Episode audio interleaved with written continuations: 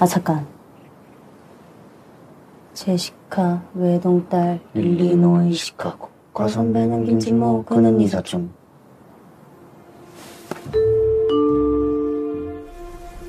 Hallo, Frau Geis.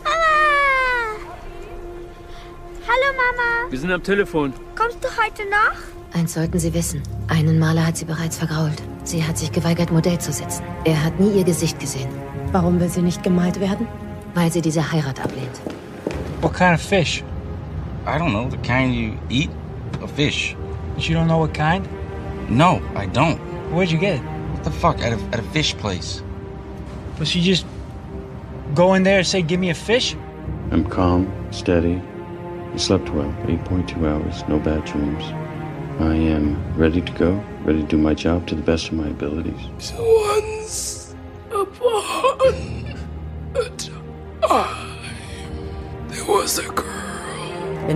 schreibst noch Filme drehst, was machst du dann? Leben, nehme ich an. Hallo, ich bin Ben.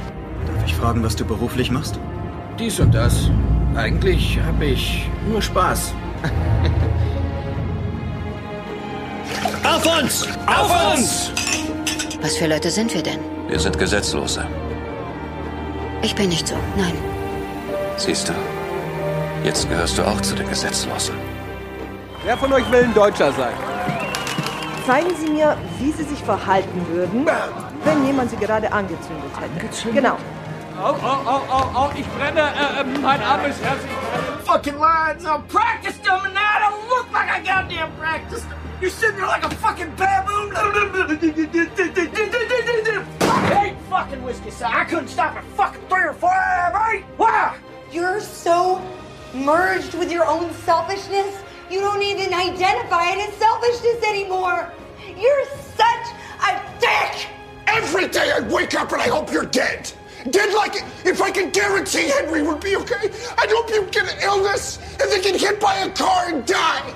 Well, you just did to me back there. I can't fucking trust you. Oh, I don't fucking know you. Shut the fuck up. Hey, you shut up. Shut the fuck up. Shut up. Shut up. I just want. Shut up. I just want to know where you are.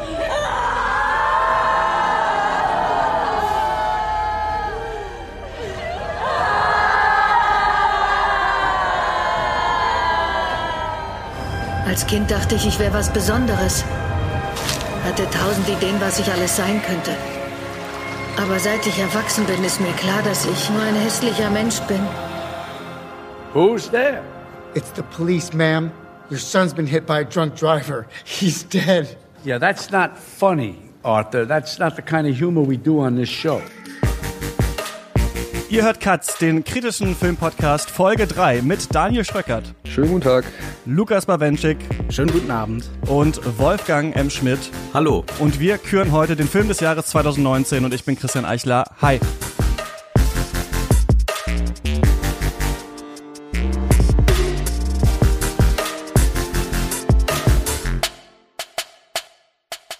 Ja, frohes neues Jahrzehnt, Leute. Wie geht's euch? Und hängt euch 2019 nicht schon so komplett zum Hals raus, dass ihr gar keine Lust habt, jetzt hier nochmal äh, darauf zurückzublicken?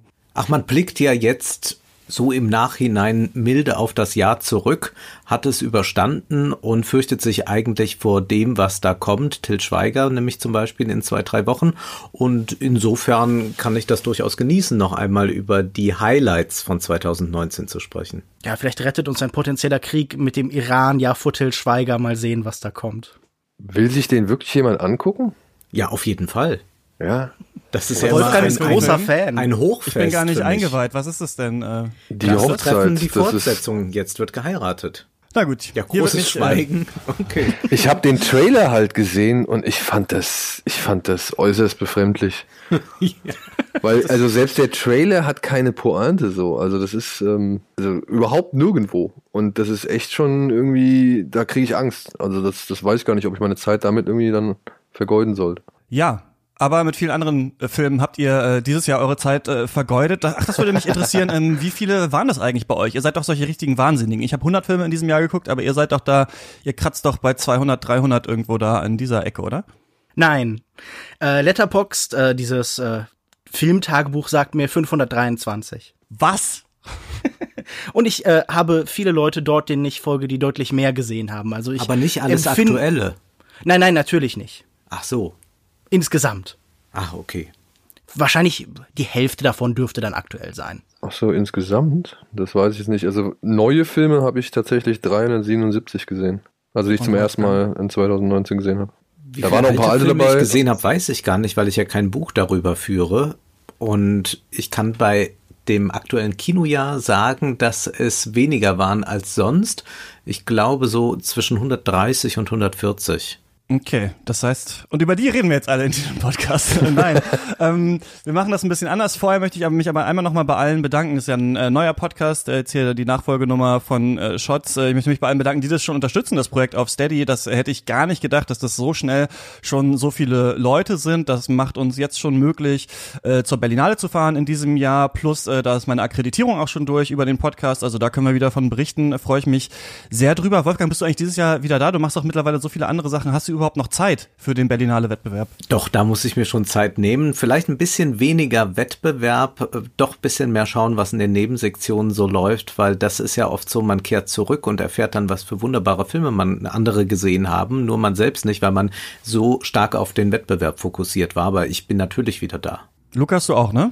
Ja, den ersten Jahrgang unter Chatrion und äh, die, diese Umstellung dieses Festivals, das ja lange so ein bisschen vor sich hin darbte, das äh, werde ich mir natürlich nicht entgehen lassen. Und dann setze ich mich da wieder ins, ins Forum, ins Forums Expanded und vielleicht sogar auch ein bisschen in den Wettbewerb mal sehen, was, was so läuft. Schauen wir dann. Daniel, das ist nichts für dich, oder? Ähm, tatsächlich werde ich sowas meistens zeitlich gar nicht hinkriegen können. Also dafür fehlt mir halt dann einfach äh, die Zeit, um das so exzessiv oder ausführlich wahrzunehmen. Mal gucken, ich bin gespannt. Wir haben ein neues Projekt in diesem Jahr. Das wird dann auch rund um die Berlinale starten. Mal gucken, ob mich das da irgendwie dahin bringt. Aber ich glaube, so breit und ausführlich wie die beiden anderen Herren hier werde ich nicht, nicht hinkriegen.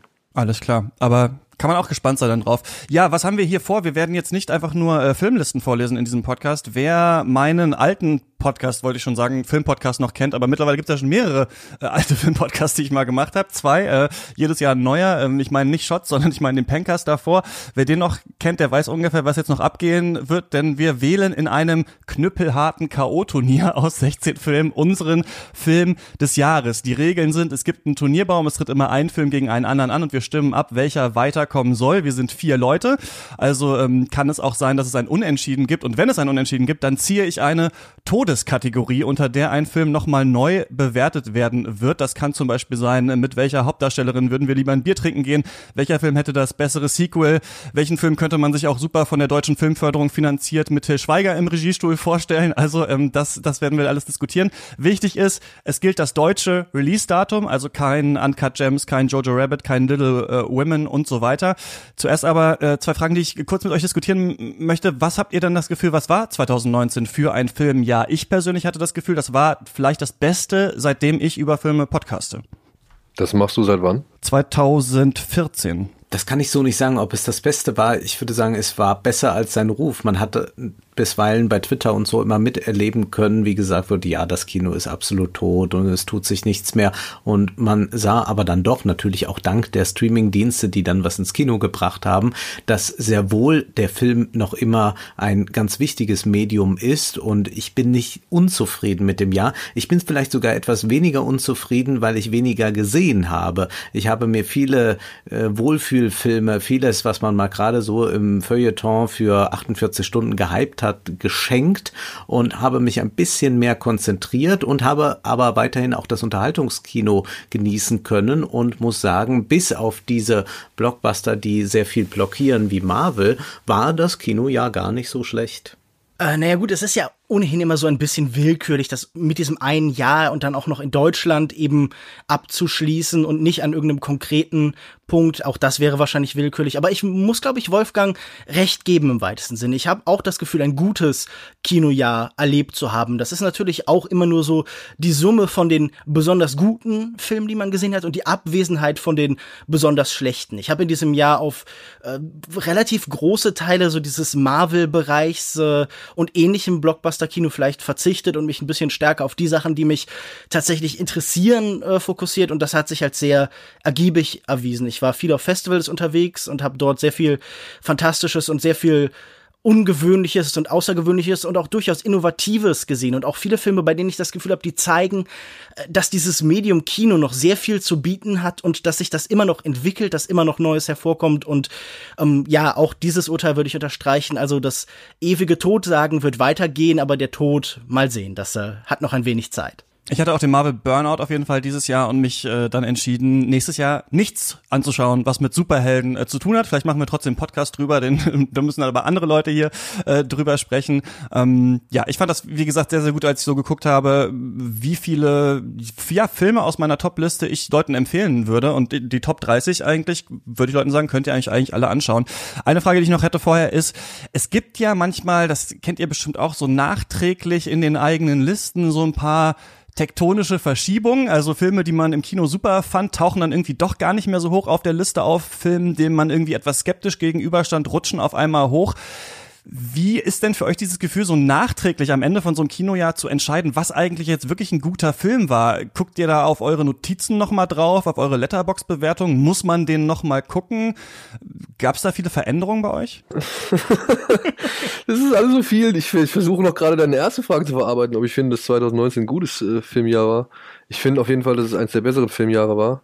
Obwohl ich Stimmt, am Anfang. Du hast doch gar nicht geantwortet, sorry. Ja. Äh, obwohl ich am Anfang echt skeptisch war. Also ich fand so bis Endgame, muss man halt mal sagen, fand ich das Kino tatsächlich sehr bescheiden. Da kam irgendwie nicht so viel raus. Und ich, das, das soll jetzt unabhängig zu meiner Meinung über Endgame sein, sondern nur da waren irgendwie nicht so, da waren nicht so Filme da, über die man gesprochen hat. Da waren, da war nichts irgendwie, was irgendwie sich länger gehalten hat oder sowas. Klar hat jeder seine eigenen persönlichen Highlights und, und so, aber ich fand, da war nichts, Größeres oder Denkwürdigeres oder irgendwas, was man wirklich, wo man mal wieder richtig schön diskutieren kann. Das kam erst erst gegen Ende des Jahres, meiner Ansicht nach. Also da gab es richtig viel zu diskutieren und zu feiern. Und alles in allem muss ich sagen, habe ich dieses Jahr deutlich mehr Schwierigkeiten gehabt, ähm, irgendwas aus der Topliste rauszuschmeißen. Und da komme ich jetzt dann auf deine Frage, auf die zweite Frage ein. Ich habe tatsächlich versucht, so anhand meiner Letterbox-Bewertungen ein bisschen zu gucken, aber dann eigentlich immer was weiß ich von diesem Film noch und wie war mein Gefühl dabei und und habe viel nach Gefühl entschieden, so dass auch Filme in meiner Liste gelandet sind, die jetzt deutlich größer geworden ist auch als in die letzten in den letzten Jahren, ähm, dass ich dann gar nicht mehr so nach Qualität oder sowas großartig gehe, sondern wie war einfach das Seherlebnis bei dem und danach haben auch Filme Zugang zu meiner Liste gefunden.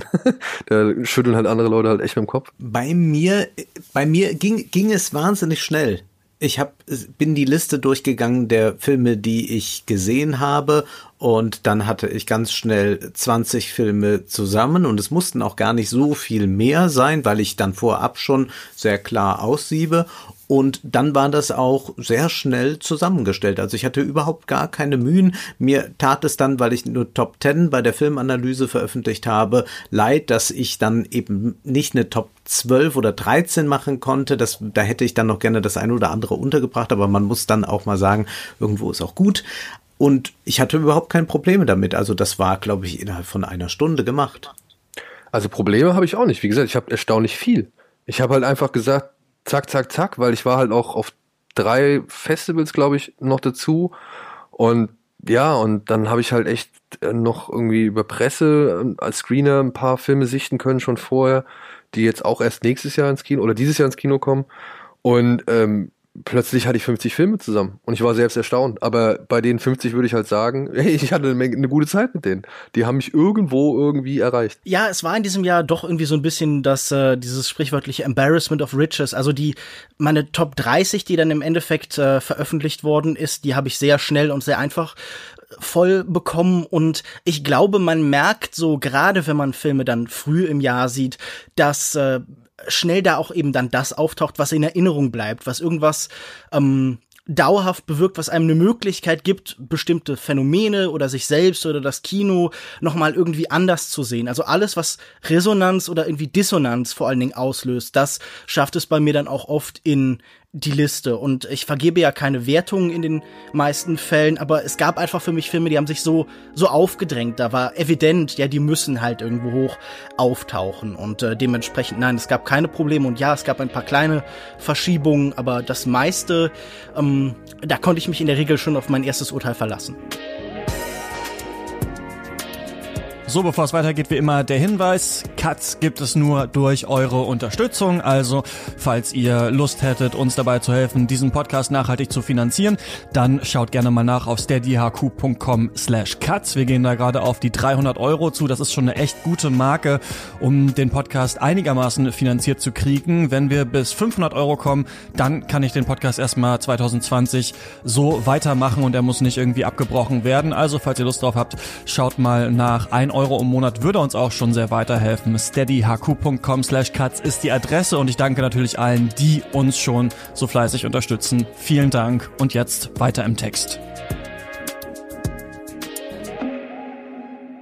Bevor wir hier unsere Liste enthüllen, möchte ich noch äh, mit euch über jeweils drei Snaps aus euren Top äh, 10 ähm, sprechen. Wir können wirklich stolz auf uns sein. Äh, wir sind so spleenige, eigensinnige Kritiker, dass wir in unseren Top 25, also ihr habt mir eure Top 25 Filme des Jahres äh, geschickt und ich habe das verglichen, gibt es einen Film, der auf all diesen Listen auftaucht, ansonsten keinen. Deswegen war es gar nicht so leicht, die Liste zusammenzustellen. Aber eben auch noch welche, die wir anderen fast gar nicht äh, bei uns irgendwie auf den Listen haben. Deswegen möchte ich, Wolfgang, dich fragen, warum hätte eigentlich hier äh, in diesem Podcast auch noch über Rambo Last Blood, Lord of Toys und Bildbuch gesprochen werden müssen?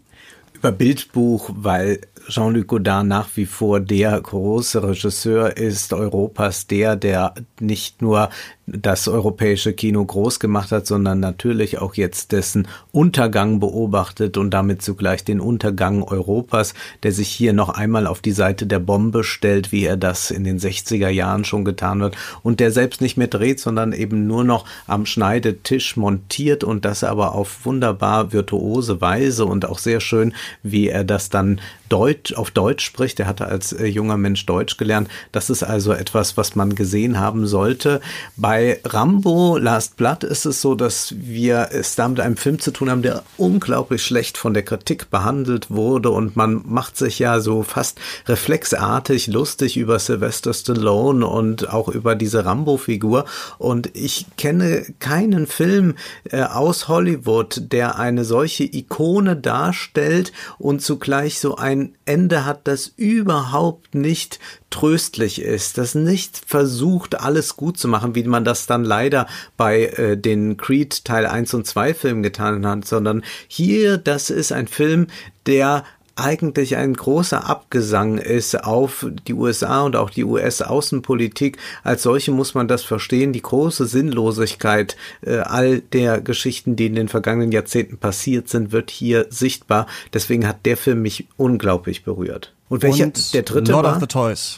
Lord of the Toys ist für mich eine Dokumentation, die mich wachgerüttelt hat, dass ich wirklich sofort verstanden habe, wie dieser äh, rechte äh, Kulturkampf im Netz funktioniert, nämlich mit Eskalations- und Provokationsspiralen und die zugleich dann eben genau auf den Plattformen wie YouTube, also den Social-Media-Plattformen funktionieren. Und das ist eine sehr kontrovers aufgenommene Dokumentation, die aber mit einer klugen Kameraarbeit ein Milieu beleuchtet, das die meisten von uns wahrscheinlich wahrscheinlich gar nicht kennen. Und ich denke, dass wir erst so in zwei, drei Jahren immer wieder Bezug auf diesen Film nehmen werden, um zu begreifen, wie sehr sich das im Netz noch radikalisieren wird. Also das war für mich ein sehr erhellender Film, bei dem man viel lernt und der aber auch cineastische Qualitäten hat. Der hat mir auch sehr gut gefallen. Daniel, warum hätten wir hier vielleicht auch über Godzilla 2, Peanut Butter Falcon und Le Mans 66 sprechen müssen? ähm, über Godzilla 2 hätten wir hier niemals sprechen müssen. Das äh, will ich gleich anmerken.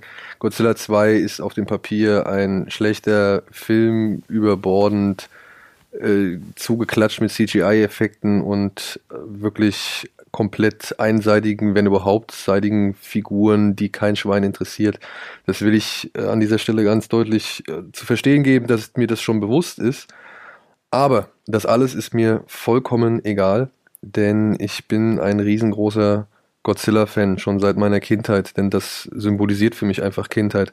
Dieses unbeschwerte, ausgelassene Gummimonster-Kino, in dem es darum geht, dass, ja, kleine, kleine Plastikstädte irgendwie kaputt gemacht werden und, und sich irgendwelche Monster auf die, auf die Omme hauen, so. Und damit habe ich halt eine helle Freude. Das, das, das verbinde ich einfach mit meiner Kindheit und das genieße ich halt einfach, weil das Kino ist, das sich um nichts irgendwie kümmert. Also das ist halt irgendwie immer mal ihre, sag ich mal, recht ähm, ja, naiv klingt so negativ, aber halt ihre naive Weltansicht versucht nach außen zu transportieren, aber halt in erster Linie auch halt einfach Monster gegeneinander kämpfen lässt. Und der zweite Teil, den habe ich halt in Japan sehen dürfen, in den Toho-Studios, wo das alles entstanden ist. Und das ist eine ganz, ganz seltene Gelegenheit gewesen für ja Europäer wie halt auch Japaner, weil die in Toho-Studios, die haben halt keine Touren oder so, da kommt man nicht so einfach rein. Und wir konnten halt aufgrund äh, einer, ja, also wir haben halt so ein bisschen Berichterstellung gemacht über Godzilla 2 und wir konnten den Film halt da gucken, in Anwesenheit von des, des Regisseurs und aber halt auch von diversen Toho-Mitarbeitern und Regisseuren und Second Unit Directors und so weiter und so fort. Und das war für mich, ja, wie so ein kleiner Junge im Spielzeugladen. Und hinzu kommt, dass meiner Ansicht nach Michael Doherty, der Regisseur, in diesem Film das insofern richtig macht, dass er halt dem der Kreatur sehr viel Liebe und Respekt, sage ich mal, entgegenkommen lässt und gleichzeitig aber auch ähm, sehr viel Fanservice da einbaut, der sich liebevoll anfühlt und nicht irgendwie so, ja, so überfrachtet wie jetzt zum Beispiel zuletzt in einem Film der legendären Weltraumoper namens Star Wars. Ja. So viel. Das ist, wie gesagt, der Film hat mich zum Pumpen gebracht und ich fand's cool. und ähm, was waren die anderen beiden? Peanut Butter Falcon. Oh, Peanut Butter Falcon. Ey, auch ein Film, den man auf dem Papier schon 15.000 Mal gelesen und gesehen hat. Aber ich muss sagen, ich mag dieses Sumpfland ähm, Flair, dieses Bajou-Feeling, was dieser Film ausstrahlt. Ich mag den, den Hauptdarsteller, der ähm, tatsächlich halt ein Mensch mit Down-Syndrom ist und dass sie halt niemanden genommen haben, der irgendwie das nur so, also der halt nur so spielt. Und weil sie halt diesem jungen Mann ermöglichen wollten, mal Hauptdarsteller in einem Film mitzuspielen. Ich finde das Zusammenspiel mit äh, Shia LaBeouf tatsächlich sehr herzerwärmend. So die ganze Atmosphäre, dieses Märchenhafte und diese, diese Freundschaft und dann halt keine Ahnung, die, die Aufnahmen, die dabei noch gefunden werden, das ist ein bisschen schmalzig, das ist ein bisschen kitschig, aber manchmal, ja, darf ein Film auch einfach nur schön sein und äh, das habe ich als schön empfunden und deswegen, der ist mir sehr ans Herz gewachsen. Ich habe den jetzt zwei oder dreimal gesehen und das ist einfach ein netter, kleiner, sympathischer Film, den ich, wie gesagt, in mein Herz geschlossen habe. Und was war das dritte? Ford v Ferrari oder Le Mans, Ach, Le Mans. Le Mans, muss ich tatsächlich sagen, ist so ein Film, der hat mich echt überrascht, weil ich nicht wirklich viel Hoffnung in ihn gesetzt habe so und nicht geglaubt habe, dass da so was ja halbwegs Interessantes rauskommt. Und ich muss sagen, ich mag diesen Film sowohl erzählerisch, weil er halt so echt altes Hollywood-Kino meiner Ansicht nach, also die, oder das, das, das Hollywood-Kino, mit dem ich so als kleiner Junge groß geworden bin, äh, repräsentiert, weil er gut produziert ist. Ich finde die Chemie zwischen Matt Damon und Christian Bale, die finde ich echt toll. Vor allem Christian Bale mag ich in diesem Film sehr gerne.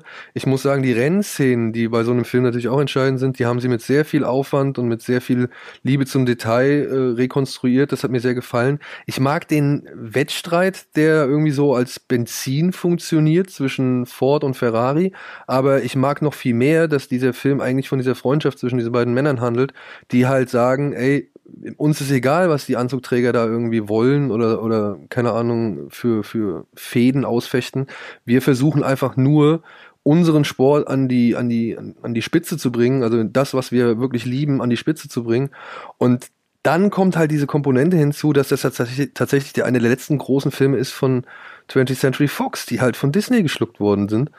Und in dem Film, ja, wird halt nochmal so richtig ausgedrückt, so, ey, du kannst vielleicht den Namen oder sonst irgendwas kaufen, aber du kannst halt so einen Individualisten, den kannst du halt nicht irgendwie, ja, den kannst du halt nicht umbiegen, den kannst du halt nicht irgendwie vereinnahmen und für deine Zwecke missbrauchen. Und wenn du es machst, geht's halt in die Binsen, wie es halt bei dem Rennen vorher geschildert wird. Und wenn du es halt zulässt, dann kommt was Cooles dabei raus. Und ich finde, das ist eine schöne Metapher auf diesen ganzen gesamten Film. Und da passt für mich halt ziemlich viel zusammen. Deswegen habe ich den Film sehr gern genossen.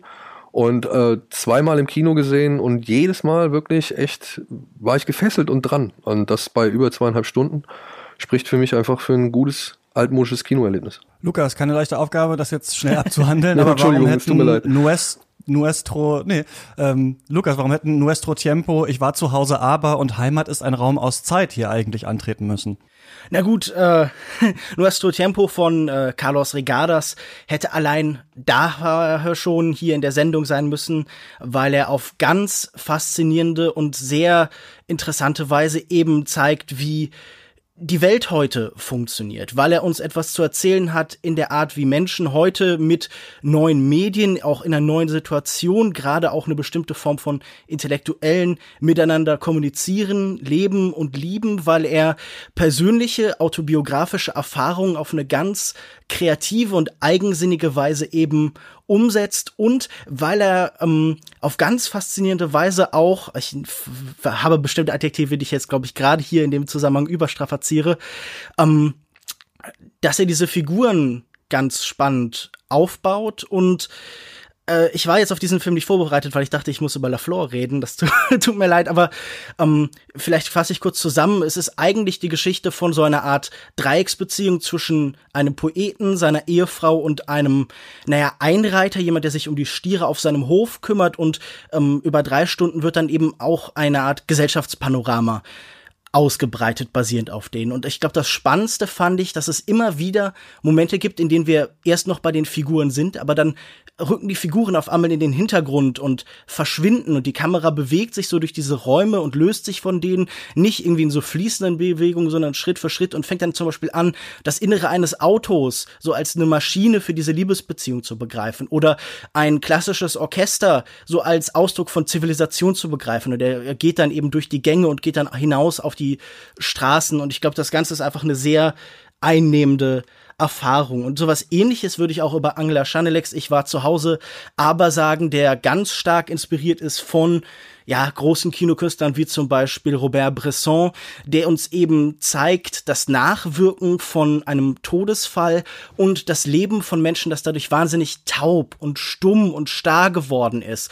Und so spielen dann diese Menschen auch. Sie verwandeln irgendwie ihr ganzes Leben in so eine Art merkwürdiges Theater, eine Scharade. Man macht weiter, obwohl es eigentlich nicht mehr so richtig weitergeht und gleichzeitig reflektiert er eben auch, wie Theater und wie auch eben Kino heute erzählen kann und ja, verweist dabei auf eine lange Tradition. Und was war der dritte Film, den du gesagt hast? Heimat ist ein Raum aus Zeit. Ja gut, bei diesem Film, das muss ich zugeben, bin ich vielleicht nicht ganz unvoreingenommen, weil ich ihm auf der Berlinale einen Preis verleihen äh, konnte, durfte, ähm, und zwar den Caligari-Preis, und zwar für Thomas Heises ja, Materialsammlung, Dokumentarfilm. Es geht daraus aus, 100 Jahre seiner eigenen Familiengeschichte bringt er Briefe zusammen und äh, lässt diese dann vortragen, beziehungsweise er trägt sie in den meisten Teilen eben selber vor und er zeigt dann eben, wie seine Familie über 100 Jahre auf die großen Ereignisse der europäischen Geschichte, also zum Beispiel den Zweiten Weltkrieg, den Ersten Weltkrieg, die DDR, ähm, reagiert hat, in welcher Beziehung sie dazu stand. Und er kombiniert das mit Aufnahmen von den Orten, an denen diese Ereignisse, die er gerade beschreibt, stattgefunden haben. Und es ist ganz ähm, ja, also auch irgendwie berührend und tröstlich, diese Landschaften zu sehen und gerade bei manchen historischen Grauen zu sehen, manches geht vorbei, von manchem bleibt irgendwann nur noch die, die Erde mit Rissen in den Boden und an anderen Stellen ist es sehr unterhaltsam, weil man dann auch irgendwie sehr schräge Figuren in der Familie hat. Vor allen Dingen ist es einfach eine wahnsinnige Leistung, das so zusammenzutragen, so aufzubereiten und ähm, es hat einen der besten Momente, den ich seit langem im Kino gesehen habe, wo eigentlich ganz klassisch Experimentalfilm nur eine Sache passiert. Ähm, es wird berichtet auf der Tonebene von den Deportationen innerhalb der Familie Heise und dazu werden dann heruntergefahren langsam den Bildschirm Listen, Deportationslisten, endlose Listen und weil dieser Film so lang ist und weil diese Sequenz so lang ist, entsteht hier einfach so ein kumulativer Effekt. Irgendwann merkte man im Kino, wie die Menschen in Tränen ausbrachen, wie sie gerührt wurden, einfach nur von Buchstaben und Stimmen, also von eigentlich unkinematischen Mitteln und äh, allein auch für diesen sehr bewegenden und aber auch sehr intelligenten, sehr intelligent mit dem Material arbeiten und dem Material eine neue Lebendigkeit einhauchenden, ähm, mit dieser Sequenz, allein dafür sollte man diesen Film gesehen haben. Was du ja auch getan hast, habe ich ge gelesen. Ja, unfassbares Zeitdokument, finde ich, das irgendwie gleichzeitig einem zeigt, wie gegenwärtig und poetisch irgendwie so alles mal war, was wir so manchmal nur im Nebensatz irgendwie Geschichte nennen. Aber durch diese aktuellen Aufnahmen dieser Orte, ne, wenn das dann irgendwelche NVA-Baracken sind und man merkt, die Leute drehen sich in ihrem Leben total darum und mittlerweile ist es einfach nur noch eine Ruine, die niemanden mehr interessiert, da denkt man dann auch so, alles, an dem wir uns heute so abrackern, was uns heute so wichtig erscheint, ne, wird irgendwann auch halt völlig vergessen sein. Also ich finde, der schafft das total toll. Dreieinhalb Stunden im Kino hätte ich es wahrscheinlich nicht äh, gut ausgehalten, aber so als Screener ähm, hat mir das auch äh, ganz gut gefallen. Ich will noch sagen, dass ich äh, Leaving Neverland, die Michael Jackson Dokumentation gerne mochte, gerade für diesen, für diese unfassbar, auch natürlich eine unfassbare Länge, aber einfach mal diese Geschichte aus dieser Sicht zu erzählen, was da auch danach für eine gesellschaftliche Diskussion drüber geführt wurde und die zeigt mir so ein bisschen auch, dass wir, glaube ich, in allen Gesprächen um Canceling Culture und so weiter heutzutage vielleicht vorher schon so große Stars, gerade in ihrem Privatleben, nicht so abfeiern äh, sollten, wie das damals mit Michael Jackson passiert ist.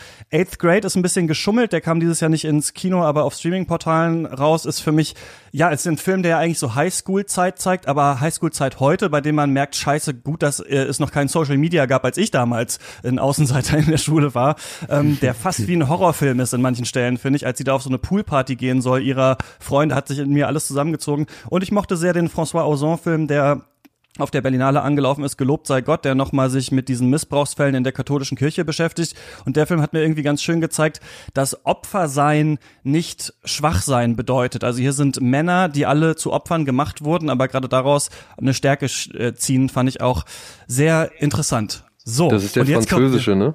Genau, das ist der französische Film. Äh, ja, Grâce den heißt der auf, ähm, auf, Darf ich kurz noch zwei Fragen stellen? Ja? Ähm, ja, wie hieß der erste Film von Lukas, über den Lukas als erstes gesprochen hat? Der Nuestro Tiempo oder Our Time. Genau, Our Time von Carlos Our Time, ah, alles klar, ja, weil den habe ich mir nämlich auch auf die, den will ich mir auf die Liste setzen. Ja, viel Spaß damit. Ja, ja, oder den habe ich mir sogar schon auf die Liste gesetzt, ja. Ah, nee, doch nicht, zack. Den habe ich nämlich immer schon im Hinterkopf gehabt. Cool, alles klar. Und der, der Heimat ist ein Raum, das heißt dreieinhalb Stunden lang? Ja. Okay. Zugegeben, The Irishman ist auch dreieinhalb Stunden lang. Also ja, es gibt keine ja. Ausreden. Ja, nein. Ja, aber da wird eben immerhin noch jemand mal, der, der, der, der ähm, Stiefvater von meiner Ex-Freundin meinte immer, war so auch so ein intellektueller Antiquariat, wenn wir über Filme geredet haben, meinte er immer, fällt da auch ein Schuss? So, das war immer seine, seine Frage zum Film. Und da kann man sagen, bei Irishman fällt immerhin noch ein Schuss. Ja gut, aber Heimat ist ein Raum aus Zeit, hat ja tausend Echos von Schüssen. Das stimmt. Und ähm, Aber ich wir wollen finde, mal schauen, das ist ja ein hervorragendes Kriterium, fällt ein Schuss. Also das, ja. ich finde, ja. damit könnte man sich äh, vielem schon mal entledigen. Zum Beispiel wahrscheinlich dem gesamten Berlinale-Wettbewerb vom vergangenen Jahr. Moment, war, war Moment, letztes Jahr war doch auch Monos da, oder nicht? Ja, aber nicht, ja, im, da wird aber nicht im Wettbewerb. Nicht im Wettbewerb, okay. Nicht im Wettbewerb. Hoffen wir mal, dass der auch im nächsten Jahr noch irgendwie rauskommt, denn kommt, den habe ich auch damals aus der auf der Der Berlinale kommt verpasst. im April, wenn ich es richtig verstanden habe sprechen wir auf jeden Fall in Katz noch drüber.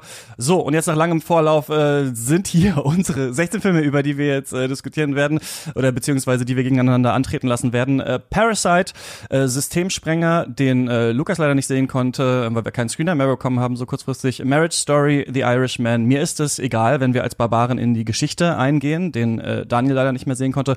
Once Upon a Time in Hollywood, Mid-90s, Midsommar, Us, Asche ist reines Weiß, Joker, Ad Astra, Border, Leid und Herrlichkeit, Porträt einer Jungfrau in Flammen, konnte Wolfgang leider nicht sehen und Burning konnte er auch leider nicht sehen. Jetzt fragt man sich, wie sollen wir das alles schaffen in diesem Podcast? Wir werden in diesen ersten Runden, ja im Achtelfinale, ähm, bitte ich euch nur eure Meinung abzugeben, also eure äh, direkt zu sagen, für mich muss dieser und dieser Film hier weiterkommen, weil, damit wir dann später vielleicht in den in den Viertelfinals äh, länger drüber sprechen können. Und wir fangen an. Es geht los. Das große Battle Royale, äh, Achtelfinale, erste Runde. Marriage Story gegen Border.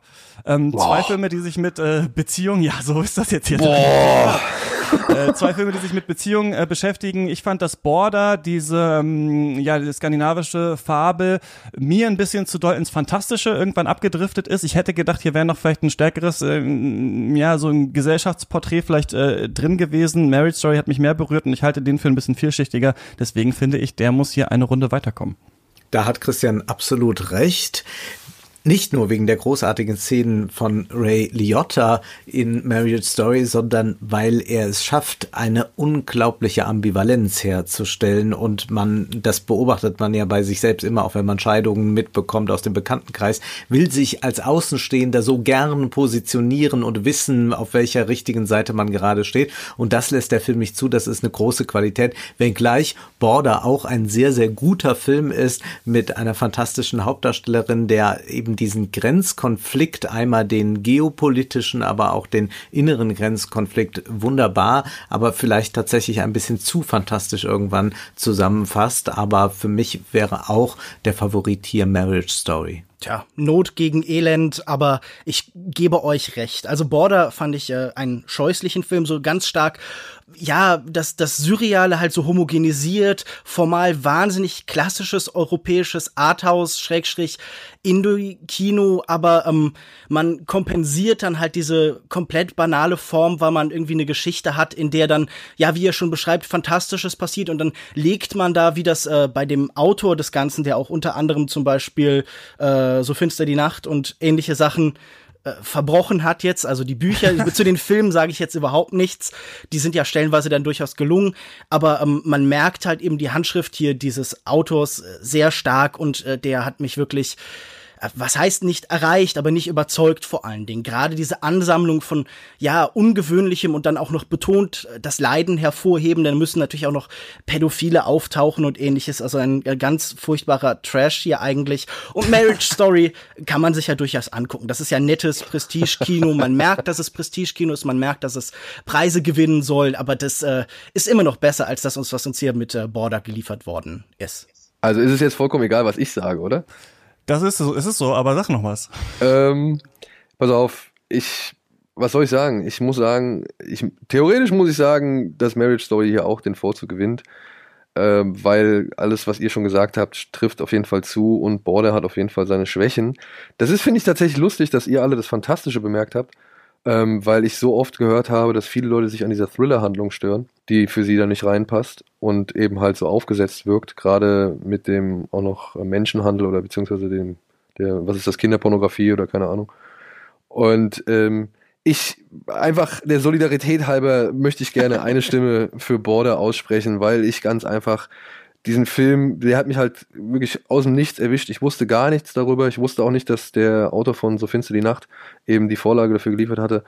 Ich hatte halt dann nur mitbekommen, dass es irgendwie ein Regiedebüt von dem jungen Mann war und. Das stimmt ähm, ja auch nicht. Der hat davor schon Shelley gemacht, so eine Art äh, Variante von Rosemary's Baby. Okay, und ist es ein richtiger Feature-Film gewesen? Ich habe den in Hamburg auf dem Filmfestival gesehen, ja. War okay. irgendwie 93 hey, Minuten oder so. Wie gesagt, das waren halt die Informationen, die ich hatte. Und ich, ansonsten hatte ich von diesem Film gar keine Ahnung. Und dafür hat er mich echt äh, eiskalt erwischt. Diese Szene, ähm, ich will sie jetzt hier nicht vorwegnehmen für die Leute, die ihn noch nicht gesehen haben. Ich wusste nicht, dass ich sie sehen wollte, aber ich werde sie halt nicht vergessen. Und das hat der Film geschafft. Und darüber hinaus mag ich halt einfach diese, genau eben, glaube ich, was ihr halt schon so ein bisschen als Schwäche hier auslegt, dass äh, er so viel vermischt und das nicht vielleicht immer ganz homogen ist. Für mich war der Film eigentlich nur in diesen ganzen langen Waldspaziergängen irgendwie das Einzige, was mich so ein bisschen angestrengt hat. Aber darüber hinaus fand ich den halt in allen Facetten echt, äh, hat er mich sehr überrascht und gewonnen.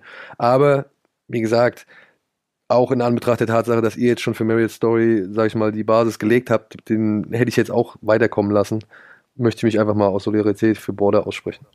Ja, man wird doch merken, dass man hier auch noch mal noch mal einen Keil irgendwo reinschlagen will oder vielleicht auch einfach mal aus Trotz noch was weitervoten äh, will. Das wird alles noch passieren.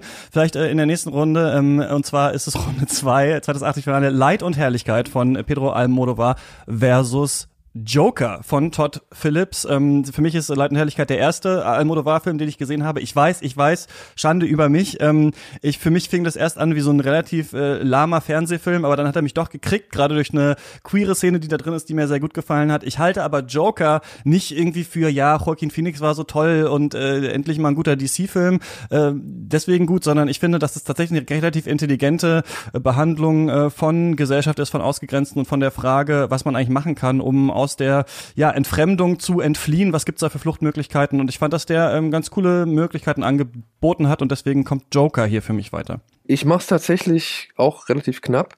Ich lasse Leid und Herrlichkeit weiterkommen, denn so geil ich Joker finde oder so, so sehr ich den im Kino auch genossen habe und so gut das alles ist, muss ich sagen, ist es dann doch letztendlich ein, ein Zusammenspiel von Versatzstücken, die sehr oft schon bereits existiert haben, die halt äh, sehr viel remixen. Und auch wenn Herr Aldomovar vielleicht sich selbst äh, deutlich remixt, aber muss man schon sagen, dass ich habe schon einige Filme von ihm gesehen, nicht alle haben mir gefallen. Und gerade Leid und Herrlichkeit war einer, wo ich gedacht habe, Alter, beeindruckend, dass der in seinem Alter nochmal einen Film hinkriegt, der sogar mich, der jetzt dem Kunstkino nicht irgendwie an erster Stelle, der das Kunstkino noch nicht unbedingt an erster Stelle setzt, ähm, sogar für sich gewinnen kann. Gekrönt von einer wirklich tollen Leistung von, von Antonio Banderas, aber auch halt eben mit dem Zusammenspiel, die Liebesgeschichte, die da reinspielt, die sexuelle Entdeckung und dann eben auch noch äh, Penelope Cruz, die ich tatsächlich sehr gut fand in diesem Film, endlich mal wieder. Also das von einem Film, wo ich gedacht habe, ja, das wird wahrscheinlich wieder so ein typischer Almodovar sein, ähm, finde ich dann doch besser zu bewerten und deswegen gebe ich Leuten Herrlichkeit meine Stimme. Daniel, da schließe ich mich doch an auch ich bin für Leid und Herrlichkeit, wenngleich ich weiß, dass dies nicht Almodovars bester Film ist, aber es ist auf jeden Fall ein Fortschritt zu den vergangenen zwei Filmen. Almodovar schafft es hier auch sehr klug, sein Gesamtwerk zu resümieren. Und er setzt nochmal auf den großen Antonio Banderas. Und er lässt auch sein Werk uns etwas verständlicher werden. Und wenn es auch für Christian funktioniert hat, obwohl er noch keinen Almodovar-Film so, äh, zuvor gesehen hat und ich eigentlich dachte, man müsste das Gesamtwerk kennen, dann spricht das noch einmal mehr für diesen Film. Und er ist ohnehin viel intelligenter als Joker, der in äh, weiten Teilen eigentlich nur ein bisschen Diskurs aufgreift, alles was so gerade durchs Netz flattert, das findet sich auch in diesem Film ein, aber ein wirklich kluger und durchdachter Film ist es nicht, da wäre viel Potenzial gewesen und ich denke mit Christopher Nolan hätte das sicherlich auch was werden können. Ja, ich glaube, das beschreibt ja schon ganz gut. Wir haben hier das Pubertäre gegen das Gereifte. Pedro Almodovar hat ein wahnsinnig starkes, stolzes und alles, was er in seiner Karriere gemacht hat, nochmal auch an vielen Punkten erweiterndes und zusammenfassendes ähm, Spätwerk geliefert. Und auf der anderen Seite haben wir halt so einen Film, das beschreibt äh, Wolfgang schon eigentlich ganz gut, der so mit dem analytischen Zugang von so einem elfjährigen Rage Against the Machine Fan daherkommt und der das Ganze halt noch in so einen Comic-Rahmen kleidet, der einfach uns das auch so, ja, gutierbar machen muss, weil wir können heute als, als Kinogänger ja nicht mehr einfach so einen Film, der so auf die 70er zurück verweist, anschauen. Nein, wir brauchen dafür den Rahmen von Comics. Und nur dadurch ist der Film dann auch so ein großer Erfolg geworden. Er greift natürlich fiese, diffuse Ängste auf. Er zeigt, dass da irgendwas brodelt, aber er macht dann sehr wenig damit. Und diffuse Ängste aufgreifen, das machen auch, was weiß ich, diverse rechte Parteien und so weiter. Und äh, da ist dann der Almodovar-Film deutlich besser. Ja, also kommt ihr zu Unrecht, Leid und Herrlichkeit weiter und wir kommen zur nächsten Runde. Once Upon a Time in Hollywood von äh, Quentin Tarantino gegen Burning von äh, Lee Chang-dong. Das äh, sind natürlich zwei sehr, sehr unterschiedliche Filme. Der eine wahrscheinlich einer der erfolgreichsten Filme des Jahres, einer der meist besprochenen Filme des Jahres und der andere ein sehr großer Geheimtipp, der eine Haruki Murakami Story nochmal ähm, neu verhandelt und da nochmal einen neuen Zugang zu äh, bietet, finde ich. Ähm, für mich kommt Burning hier weiter. Ich äh, hatte erst, wir haben ja darüber gesprochen im Podcast, Lukas meine Probleme mit dem Film durch die langsame Erzählweise, durch dieses Thriller-Element, aber dachte am Ende so, ach, vielleicht soll das mir auch einfach so ein bisschen zeigen, wie Murakami-Charaktere, die wir, mit denen wir immer so mitfühlen in den Büchern, vielleicht in echt eigentlich auf uns wirken würden, wie unversöhnlich wir doch mit ihnen wären. Und ich finde, er hat auch so ein ganz schönes Gefühl von Zeit. Gerade diese, diese Szene da im Abendrot mit dem Tanz, irgendwie steht da so ein ganzes Sommergefühl nochmal so still. Das hat mir gut gefallen. Once Upon a Time in Hollywood fand ich okay, war nicht in meiner Top 25 Liste. Ähm, muss ich jetzt nicht so viel zu sagen. Also zuerst würde ich sagen, ich empfehle allen, äh, das wunderbare Mediabook von Burning bei Cape Light zu kaufen, weil ich da äh, das äh, Essay über Lee Chang-dong beigesteuert habe. Das kann ich nur empfehlen. Aber ich muss mich in diesem Fall, glaube ich, trotzdem für Once Upon a Time in Hollywood von Quentin Tarantino entscheiden, weil dieser Film auf ganz wunderbare Weise vieles von dem, was irgendwie der Theoretiker Serge Daney erarbeitet hat und vorgeschlagen hat, so ein bisschen in die Tat umsetzt. Diese Idee vom Kino als utopischen Raum, der vielleicht gerade in diesem Blick zurück eine Möglichkeit schafft, mit den Mitteln des Kinos eine andere Option aufzuzeigen, der sagt, es kann anders sein, es kann anders werden und das ist eine der Kräfte dieser Kunstform, die eben eine andere Welt erschafft, die in irgendeiner Form kollidieren kann mit unserer, die sie erweitern kann, die mit ihr verschmelzen kann. Und ich glaube, das ist äh, bei dem wunderbaren, ebenfalls sehr guten Li Chang-dong-Film nicht im gleichen Maße gegeben. Also ähm, beide Filme sehr gut, aber ich glaube, ich gebe knapp meine Stimme für Once Upon a Time in Hollywood ab. Und damit ist er jetzt tatsächlich eigentlich schon weiter, denn Wolfgang darf nicht mit abstimmen, weil er Burning äh, nicht gesehen hat. Und deswegen habe ich die hier so ein bisschen positioniert, weil ich dachte, wahrscheinlich fliegt Burning hier auch raus. Aber Daniel, du kannst mal sagen, welchen Film du besser fandest. Boah, das ist hart. Das ist verdammt hart. Weil es sind beides in meiner Ansicht nach eher so, also für, für meine Gefühlswelt so Slowburner gewesen, im wahrsten Sinne ja, des Wortes. Ähm, weil, weil ich habe gemerkt, so während ich Burning gesehen hatte, das war in Sieges letztes Jahr, nee, vorletztes Jahr, da konnte ich diesen Film echt wirklich schwer greifen. Ich habe natürlich schon so gewisse Sachen und Metaphern verstanden, aber was dieser Film letztendlich in seiner Gesamtheit irgendwie ist, das war mir echt nicht ersichtlich und wir sind sehr verwirrt aus dem Kino rausgekommen. Aber ich habe gemerkt, wie sehr mich dieser Film begleitet und wie sehr ich darüber nachdenke. Und deswegen besitze ich inzwischen auch dieses tolle Mediabook von Cape Light. Ähm, ich weiß gar nicht, äh, Lukas, meinst du das mit dem blauen Cover? Wo die, Gen wo, genau, wo er vorne auf dem Cover ja, ist. Ja, genau. Und dieses besitze ich auch. Das habe ich mir auch geholt. Dein Essay habe ich noch nicht gelesen, aber finde ich toll, dass du, dass ich jetzt wieder jemanden kennengelernt habe, der sowas geschrieben hat. Das bewundere ich immer sehr gerne. Nein, Quatsch, ich schweife ab, es tut mir sehr leid. Oh, das ist scheiße schwierig. Aber wenn, wenn ich jetzt sage, also ich entscheide jetzt, oder? Ja, du machst das Ehrentor vielleicht stimmt, du machst, nee, nee, nee, nee, nee, warte mal, aber nee, stimmt gar nicht. Ich habe ja äh, Burning gewählt, ne? Und du Ach hast so, Once Upon a ja, Time. Deswegen ist doch Daniel das Zünglein an der Waage tatsächlich, ja. Oh. Ich darf ja nicht, ich kann nur sagen, dass die Erzählung von Murakami äh, wirklich schlecht ist. ja, das stimmt. Diese ganze Kurzgeschichtensammlung ist nicht besonders gut. Pass auf, ähm, ich so, ey, wirklich, es, es, es schmerzt mir wirklich in der, also es schmerzt mir in der Brust, aber ich gehe mit dem Argument von Lukas mit. Denn das ist etwas, Burning, ja, er schafft es, drei, sag ich mal, Geschichten auf einmal in einen Film zu kleiden, ohne dass man wirklich das richtig erfasst hat, aber trotzdem fasziniert ist. Das finde ich eine sehr große Herausforderung, aber ich bin da bei dieser Kraft des Kinos, die Lukas angesprochen hat, die halt Tarantino bis zum Exzess ausreizt. Und auch wenn ich von Once Upon a Time in Hollywood jetzt nicht, ähm, also wenn es nicht mein allerliebster Tarantino-Film ist, aber der ist auch sehr mit mir gewachsen. Und ich habe den jetzt mittlerweile auch schon drei oder viermal gesehen.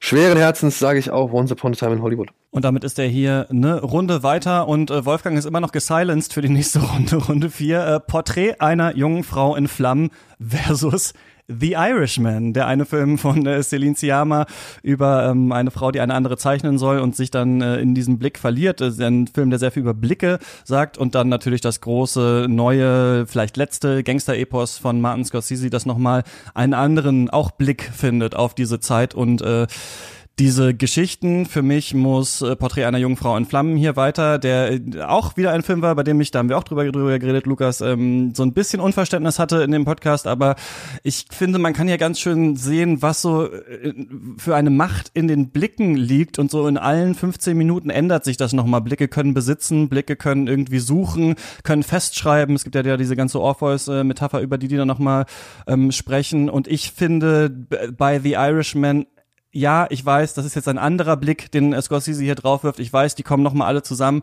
Aber ich finde, dass dieser tragische, dieser traurige Blick auf die Gangsterzeit, auch dieses Unverständnis dessen eigentlich in den anderen Scorsese-Filmen auch schon drin war. Er war nur nicht so explizit. Deswegen finde ich, dass es fast eine kleine Aufgabe für Scorsese ist, was er hier gemacht hat. Also für mich muss das Porträt hier weiter.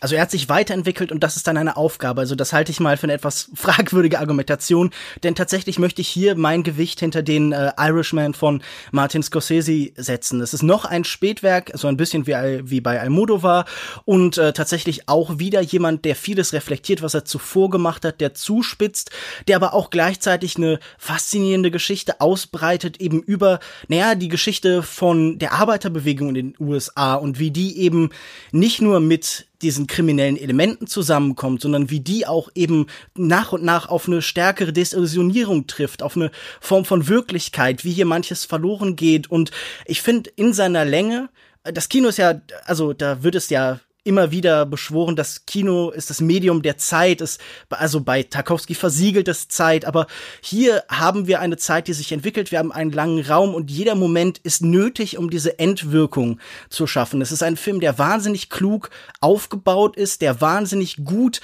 seine Elemente immer weiterentwickelt, der auch mit modernster Technik irgendwie etwas Kurioses schafft und uns damit so ein bisschen irritiert, aber auch gleichzeitig eben das sehr gut und sehr interessant einbindet. Und auf der anderen Seite ist dann eben auch ein guter Film. Ich will jetzt äh, Porträt einer jungen Frau in Flammen auch nicht herunterreden. Ich finde Celine Sciamma eine hervorragende Regisseurin, aber mich stört an diesem Film, dass er sich so massiv selbst erklärte, dass er seine eigene Filmanalyse, seinen einen akademischen Diskurs so stark mitliefert, dass äh, man den Film selbst eigentlich gar nicht mehr sehen müsste. Es, es reicht eigentlich da dann, was weiß ich, das, das Reklamheftchen, das dazu erscheint, zu lesen. Also gerade diese Sachen um Mythologisierung, um den Orpheus-Mythos, das wird so ausgestellt, so nach vorne gedrückt, dass es eigentlich nur dieser rein sinnlichen Erfahrung, die dann irgendwie auch gewünscht ist, schadet. Und ich habe ein bisschen meine Probleme mit der letzten Szene, in dem eine der Figuren ein bisschen verraten wird. Also für mich gewinnt hier The Irishman auch, und das kann ich nur wieder betonen, wenn ich ähm, das Porträt einer jungen Frau in Flammen auch sehr schätze. oh, schwierig, auch schwierig. Aber ähm, ich gehe mit The Irishman, weil, ja, ich habe eigentlich schon, schon bei dir im Podcast ziemlich viel dazu erklärt äh, und deswegen, ich muss halt auch sagen, mich war, mich hat, also ich finde es halt wieder erstaunlich, wie, wie wie überraschend Scorsese immer noch sein kann. Denn es hat mich überrascht, was er da gemacht hat, auch wenn es auf den ersten Blick wirkt, wie all das, was er schon zigtausendfach, äh, zigtausendfach gemacht hat. Und trotzdem muss man auch dann sagen, Gangsterfilme hat er nicht so viele gemacht. Also der hat noch richtig viele andere Filme dazwischen gemacht und sich da auf irgendeine Formel festzulegen, halte ich dann auch nicht so unbedingt für den fairsten Ansatz. Porträt einer jungen Frau in Flammen ist ein wunderschöner Film. Ähm, dürfen wir über die letzte Szene reden? Dürfen wir da nicht drüber reden? Ist das. Ist Würde ich nicht drüber reden. Nee, das du kannst ja drum rumtanzen, wenn du willst. Okay, dann müssen wir halt im An Nee, dann muss ich, ich muss mit Lukas, sag ich mal, offen, offen verlieren können. das, äh, weil ich habe da Fragen zu. Ja, ich, ich, ich bin, bin mir absolut nicht sicher über diese letzte Szene.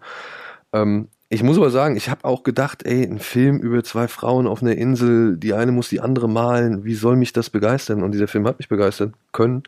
Es ist ein wirklich schöner Film. Ich mag auch die Intimität, die dieser Film irgendwie erzeugt. Auch gerade, weil er so spärlich ausgestattet und, und, und auch farblich gestaltet ist. Das fand ich echt äh, bezeichnend. Und ja, trotz allem muss ich sagen, nee, da hat Lukas auch schon die Argumente gebracht. Wieder ein altes Spätwerk, wieder nochmal Revue passieren, aber auch weiterdenken und das gekrönt von den Darstellerleistungen, von sogar neuer Technik, die da angewandt wird. Das alles ist für mich doch ein etwas ja, umfangreicheres Gesamtpaket. Ja, mir blutet natürlich äh, das Herz ob dieser drei letzten Entscheidungen, aber ich freue mich auch ob meines äh, genialen Genies, dass mir natürlich klar war, dass natürlich die drei Altwerke der alten weißen Männer weiterkommen äh, und deswegen auch Wolfgang nicht mehr gesilenced ist für die nächsten Diskussionen, denn äh, diese Filme sollten natürlich auch hier ein bisschen geplant äh, rausfliegen, damit du später mitstreiten kannst. Ach so. Ich habe auch euch da draußen ähm, gefragt, einmal die Leute, die uns schon auf äh, Steady unterstützen oder auf Twitter folgen, ähm, was euer Film des Jahres und euer Geheimtipp ist und auch auch alle möglichen Leute, die hier schon mal zu Gast waren im Podcast gefragt.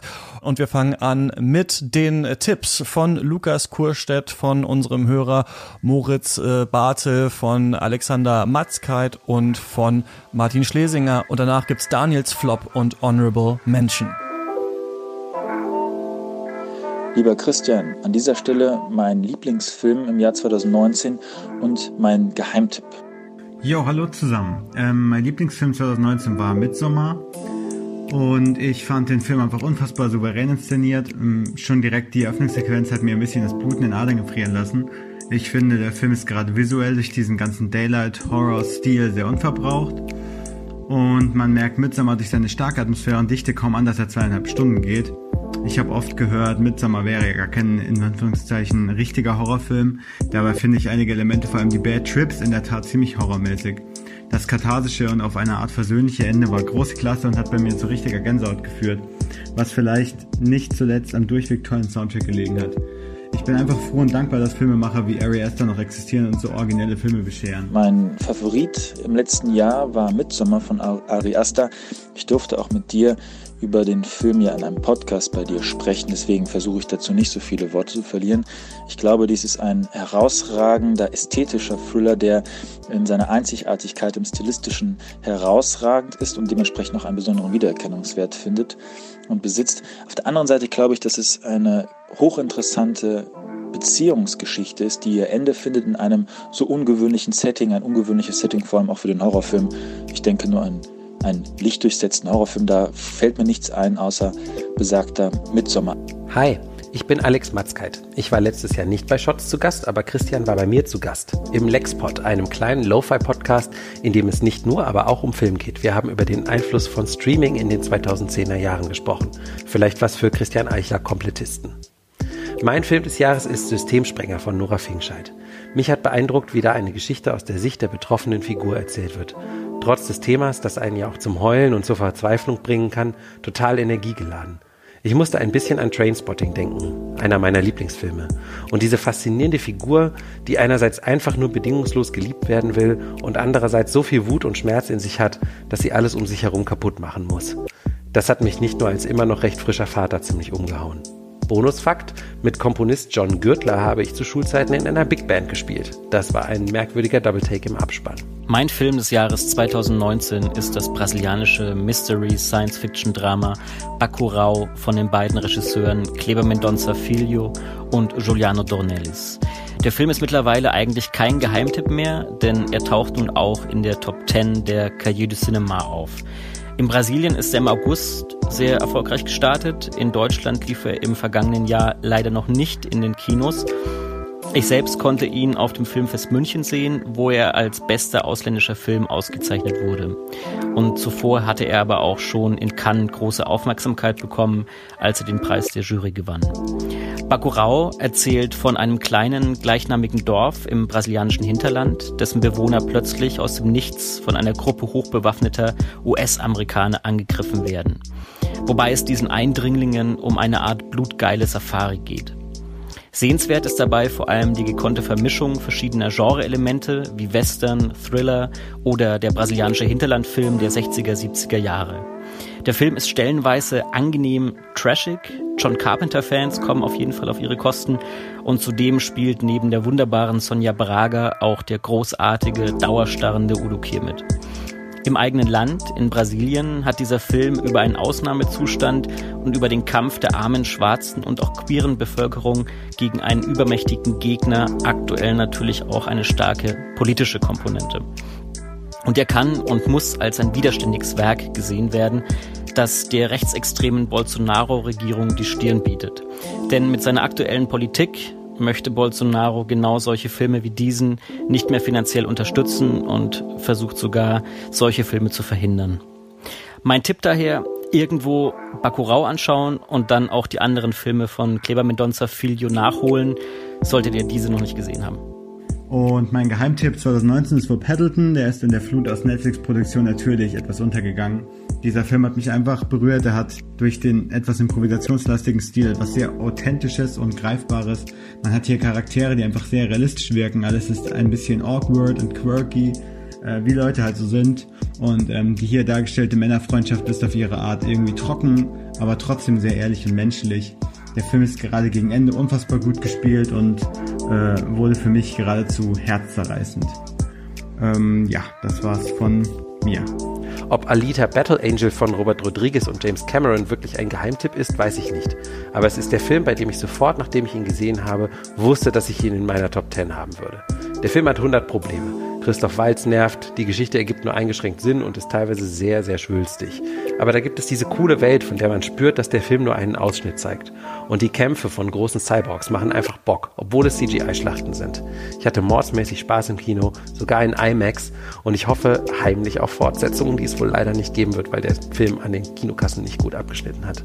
Also nicht so geheimer Geheimtipp, aber zu Unrecht von vielen übersehen. Leider auch genauso zu Unrecht von einigen Idioten als Gegengewicht zu Captain Marvel promoted. Nicht drauf hören. Vielleicht schaffe ich es jetzt mal bei Katz zu Gast zu sein, wenn ich schon nicht bei Shots war. Bis dahin, adieu. Aber ich möchte meine Zeit ein bisschen mehr auf meinen Geheimtipp verschwenden, nämlich auf den Film Photograph von Ritesh Batra, eine deutsch-indische amerikanische Koproduktion, die auf dem Blatt Papier eigentlich klingt wie eine ganz schreckliche deutsche Komödie und das zeigt uns schon der Untertitel an, nämlich ein Foto verändert ihr Leben für immer. Eine Geschichte über zwei Personen, die sich finden und man hat das Gefühl, wenn das jetzt ein deutscher Film wäre, oh je, oh je, würde das schlimm ausgehen. Es ist alles eigentlich angerichtet, um im Sinne von Matthias Schweighöfer und Till Schweiger zu enden, aber es ist eben kein deutscher Film, es ist nur eine deutsche Koproduktion. Und das Besondere an diesem Film ist, dass er eine immense Wucht dadurch entwickelt, weil er als Melodram einfach den Stecker hinter dem Drama zieht und vollkommen nüchtern uns eine Geschichte erzählt, die am Ende offen bleibt. Und dahingehend würde ich sagen, ein Geheimtipp. Ey, ich, ich weiß nicht, es waren so viele, sag ich mal, schlimme Filme dabei. Ich fand Iron Sky 2 fand ich furchtbar. Ich fand Tal der Skorpione fand ich auch ganz grausam. ja, was guckst du das auch? Naja, ich bin halt, ich bin halt Trash-Liebhaber. Ja. ja, das ist, ist halt so, das, ja, wenn ich jetzt irgendwie die Big-Budget-Filme nehme, war Captain Marvel dieses Jahr? Ja. Ja. Ja, den fand ich eine ziemlich große Enttäuschung. Ähm, also wirklich eine ziemlich große Enttäuschung, gerade für so ein, so ein ja, Marvel-Film, der wohl, wo man eigentlich echt so das Minimum an Unterhaltung noch erwarten darf. Ähm, und auch Hellboy, den fand ich auch ganz, ganz furchtbar. Ganz, ganz furchtbar. Und ich muss sagen, ein Film, da werde ich mir vielleicht hier keine Freunde machen, aber ein Film, der mich auch wirklich entnervt hat, das war Highlife. Also den, den, der, der ist gar nicht an mich gegangen, über den, durch den habe ich mich richtig durchgequält, obwohl ich es nicht verstanden habe. Ja, Wolfgang und ja, ich auch. Da hast du recht. Da kann ich nur Lukas, zustimmen. Eine Lukas darf leider, Qual darf leider nicht sagen. Warum fandest du denn aber Kapernaum so gut? Ey, Kapernaum ist ein, das, das ist ein Film. Ich muss sagen, ich fand das echt, ich bin beeindruckt von der Machart, wie die, wie der Film inszeniert ist, äh, dass er ständig auf der Höhe, äh, auf der, auf der Augenhöhe dieses kleinen Saids ist, dieses, äh, dieses jungen Menschen, der da äh, sich durch die wirklich mieseste, durch die miesesten Bedingungen irgendwie kämpfen muss, dann auch noch Verantwortung für ein anderes kleines Kind übernimmt dessen Mutter, sag ich mal, von irgendwelchen Flüchtlingsgesetzen äh, inhaftiert wird. Und das wird vor Ort gedreht, das strahlt echt schon fast eine dokumentarische Nähe aus, ist dabei aber auch echt märchenhaft durch diesen Überbau, dass der Junge seine Eltern verklagt dafür, dass sie in dieses Leben geboren haben. Und ja, wie gesagt, wird auch da wieder echt gekrönt von Darstellerleistung dieser kleinen jungen Menschen, ja, auch dieser kleine afrikanische Junge, der da halt dieses, also auf den er dann aufpassen muss das hat mich echt wirklich sehr, sehr beeindruckt, wie das vermittelt wird, wie die das spielen, wie die das wirklich spielen. Und als ja, Vater von zwei Kindern ist das halt etwas gewesen, was mich so derartig in, in, ins Mark getroffen hat und mich wirklich runtergezogen hat. Und ja, und dabei, ja, erzählt der Film auch ein bisschen so geopolitisches noch äh, am Rande und, und das hat alles wirklich einen für mich sehr, sehr starken Eindruck hinterlassen. Deswegen ist Cabernaum, hat sich sehr in meinen in meine Seele gebrannt, weil der hat mich echt fertig gemacht. Der hat mich echt fertig gemacht. Und damit kommen wir zum fünften Achtelfinale. Midsommer von Ari Aster gegen Us von Jordan Peele. Zwei wahrscheinlich der meistbesprochenen Horrorfilme in diesem Jahr. Ich fand ähm, das schön, dass Jordan Peele hier am Ende nicht ganz aufklärt, wer denn diese Menschen sind, die da in dieses Haus einbrechen. Aber beide Filme haben ein bisschen Probleme mit Humor, finde ich. Aber Us hat mich diesen, also diese dummen Dead-Jokes und I've Got Five on It und sowas haben Us für mich eigentlich komplett zerstört. Deswegen ist er aus der Top 25 bei mir auch rausgeflogen. Und ich fand Midsommar ähm, interessanter von Ari Aster, weil ich finde, dass er ein interessantes Netz aufspannt zwischen einer Kritik von kultureller Aneignung, zwischen Trennungsfilm, aber auch dieser geilen Idee, den Daylight Horror mal auf die Spitze äh, zu treiben. Ähm, kann man viel drüber diskutieren. Hat mir hier besser gefallen. Ja, ich kann verstehen, dass man äh, Midsommar als eine große Überraschung wahrnimmt, dass das, wie du sagst, auf die Spitze getrieben wurde. Und ich finde ihn auch in seiner philosophischen Aussage hochinteressant. Was mich ein bisschen an diesem Film dann doch stört, ist diese unglaubliche Selbstverliebtheit des Regisseurs in seine Bilder, so dass ich sagen muss, liegt mir dann Ass doch etwas näher, wenngleich es wirklich zwei hervorragende Filme sind, die man gesehen haben sollte, ist der Film von Jordan Peele wahrscheinlich doch der bessere, weil er es zulässt, nicht nur mit Referenzen zu spielen und sie ins Leere laufen zu lassen, um sie ins Leere laufen zu lassen, sondern er lässt uns einfach ganz bewusst etwas ratlos zurück und diese Ratlosigkeit, die beschäftigt einen ja dann auch immer noch länger mit diesem Film und wahrscheinlich werden wir diesen Film immer wieder einmal befragen, was er denn noch so sagt über unsere Gegenwart oder vielleicht dann in fünf Jahren über die Gegenwart dann. Insofern bin ich da auf der Seite von Jordan Peele und Us. Ja gut, das ist jetzt ein bisschen wie ein Duell von, weiß nicht, Michael Jordan gegen einen Mann ohne Arme. Denn äh, As ist ja der um, um Welten bessere Film. Midsommar zeigt wieder mal, dass Ari Aster am ehesten ein Provokateur ist, von dem sich niemand provoziert fühlt. Ähm, der hat ja angefangen mit so einem Kurzfilm, The Strange Thing About the Johnson, in dem ein äh, Vater von seinem eigenen Sohn vergewaltigt wird. Und seitdem ist auch so das Zwischenmenschliche bei ihm immer nur ein Ersatzteillager für Schockmomente, für Schrecken, für Gewalt und zwar auf so eine ganz uninteressante Art und Weise, so eine Art Baseballschläger, mit dem er auf seine Zuschauer einprügelt. Und wer Robin Wood gelesen hat, der weiß ja, dass Horrorfilme eigentlich immer schon eines der politischsten Genre waren und Asta und andere wie er, die jetzt eben diesen Elevated Horror machen wollen, die das Genre retten und erheben wollen und wie Wolfgang das schon beschrieben hat, auch in so selbstverliebte, äh, ja, also auch an Kubrick und Ingmar Bergmann angelehnte Bilder kneidet, der stellt eigentlich nur aus, dass er das Genre nie verstanden hat und dass er etwas macht für Leute, die dieses Genre eigentlich nicht mögen. Und äh, ja, er macht es dann auch für die gutierbar, die sich eigentlich dem Genre-Kino überlegen fühlen, die denken, sie wären was Besseres als das. Und im Gegensatz dazu steht dann eben Jordan Peele, der einen nicht nur sehr unterhaltsamen, sondern auch, wie Wolfgang das schon beschrieben hat, sehr klugen Film gemacht hat, in dem wir eine unglaublich interessante Grundmetapher haben, eine Differenz, die dann eben auf ja immer neue Weise erforscht werden kann. Und er findet auch einen ganz cleveren Zugang zur Popkultur, in die diese Verweissysteme eben ja so ein bisschen merkwürdig mit diesem merkwürdigen, mit dieser Divergenz kombiniert werden. Also sie haben alle irgendwas mit dieser Trennung von oben und unten, von arm und reich, von dem Guten und dem Bösen und der Bösen und dem Guten Amerika zu tun. Das ist ja dann auch manchmal so ein bisschen Wechselwirkung, die da passiert. Und er findet da eine ganz interessante eigene Bildsprache und auch eine Sprache mit Zitaten. Und deshalb würde ich sagen, ja, Ass ähm, lässt Midsommer hier im Staub liegen. Ja, ich schließe mich den beiden Herren an, denn ich weiß nicht, äh, habt ihr den Director's Cut von Midsummer gesehen? Nein, leider noch nicht. Den habe ich jetzt Anfang des Jahres sehen können. Und ich muss sagen, ich bin, ich weiß nicht, ob es, ich denke, es gibt die gegenteilige Meinung, aber ich muss sagen, der Director's Cut schadet dem Film tatsächlich eine ganze Menge. Denn ähm, genau das, was ihr hervorgehoben habt, dass es so alles ein bisschen selbstverliebt wird und so, das passiert halt durch diesen Director's Cut noch ein bisschen mehr, denn es gibt da so zwei, drei verlängerte Szenen, die einfach viel zu viel schon erklären und vorwegnehmen. Gerade wenn man das jetzt zum zweiten Mal sieht, fragt man sich, warum sind die drin? Und es ist der Director's Cut, also er möchte sie drin haben, ja, und das verstehe ich halt, weil, weil er beraubt sich seines eigenen, eigenen Mysteriums. Und tatsächlich bricht er diesen Taghorror mit einer Nachtszene, die halt Gott sei Dank eigentlich im Kinocut entfernt worden ist, weil spätestens nach dieser Szene wäre mir an Florence Pughs Stelle einfach klar gewesen, ich muss hier weg. Und sie bleibt trotzdem noch da. Und das macht diesen Film tatsächlich, schmälert es ihn in seiner, sag ich mal, äh, in seiner Erzählung, in seiner Narrative. Und all so Sachen, das hat mich da, und dann gerade auch gegen Ende, äh, gab es nochmal einen Shot, den hat er auch rausgenommen, der war vorher auch nicht drin, wo ich auch gedacht habe, damit verrätst du eigentlich den eigentlichen Effekt, den du erzielen willst. Und das macht es mir halt leicht zu sagen, nee, da ist Ass einfach ein bisschen schneller erzählt, bisschen, weiß ich nicht, kompakter auch und ja, ein bisschen mehr Liebe zum Genre und lässt dann am Ende dann doch ein bisschen mehr Gedanken übrig, über die man sich halt, mit denen man sich gerne beschäftigt. Bei Midsommer war das für mich am Ende so erzählt, okay, zack, sie macht es halt, weil sie es macht, oder beziehungsweise ich habe jetzt gesehen, warum sie das macht und damit hat sich die Sache auch. Und über Ass kann man echt noch einen schönen philosophieren, nachdenken und, und schwabulieren und, weiß ich nicht, Gedanken austauschen und dafür, ja, gebe ich auch Jordan Peele den Punkt. Wir kommen zu, also Ass ist weiter und wir kommen zum sechsten Achtelfinale und das ist eigentlich keins, denn es ist ganz klar, was hier weiterkommen wird. Ein Film ist ja eigentlich nur drin, weil wir den irgendwie alle gesehen haben und ich weiß, äh, wie schlecht ihr fast alle, glaube ich, den findet und zwar ist es äh, Asche ist reines Weiß gegen Ad Astra.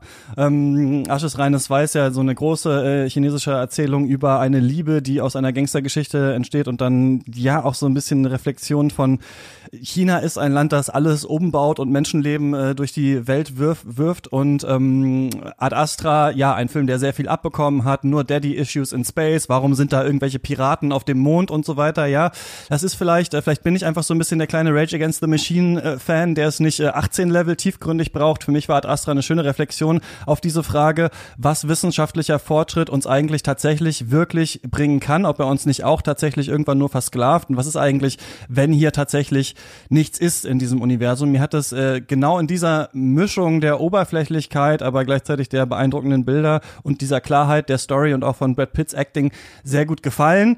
Also gebe ich hier den einzigen Punkt in dieser Runde wahrscheinlich für Ad Astra. Äh, ich mach's schnell. Ich sehe es haargenau wie du. Wirklich. Eins zu eins zu Ad Astra. Ich gebe tatsächlich aber trotzdem Asche ist reines Weiß meinen Punkt, weil der mich tatsächlich noch in meiner Liebe zu einem äh, John Woo-Klassiker gekitzelt hat. Und äh, das, ich fand es so spannend zu sehen, wie dieser Film diese, diesen, diese Vorlage halt dekonstruiert und gleichzeitig aber auch noch Respekt davor hat und, und Respekt zollt. Und deswegen muss ich einfach Asche ist reines Weiß einen Punkt geben. Obwohl ich es, wie gesagt, haargenau so sehe wie du zu Ad Astra. Ich schließe, ja, jetzt ja, ich ne? schließe mich dem an. Ja, ich schließe mich dem an, aber ich sehe das mit Ad Astra anders. Das ist für mich einfach nochmal Highlife, nur jetzt eben mal mit guter Technik. Aber immerhin. Aber das Problem, das Inhaltliche, ist doch sehr ähnlich. Insofern ist äh, Asche ist reines Weiß der äh, bessere Film. Auch äh, ein Film, der sehr nah eben am amerikanischen Gangsterkino auch ist, der äh, mit dem Genre aber was ganz anderes dann machen kann und auch über die politische Situation viel erzählt. Ein Film, der mich jetzt äh, doch sehr begeistert hat. Ja, also in Bezug auf Highlife sage ich jetzt mal nichts. Da schaut ihr nicht, da seht ihr nicht, da nehmt ihr einfach die Schubladen, die ihr vorgefertigt habt und tut da alles rein, was ihr sowieso vorher schon gedacht habt. Aber ähm, in Bezug auf Ad Astra stimme ich dann hier mal der Runde bis eben auf Christian zu. Das äh, war auch mir ein bisschen zu selbstverliebt, ein bisschen zu selbstverliebt im Weltraum, ein bisschen zu viel Terrence Malick vielleicht.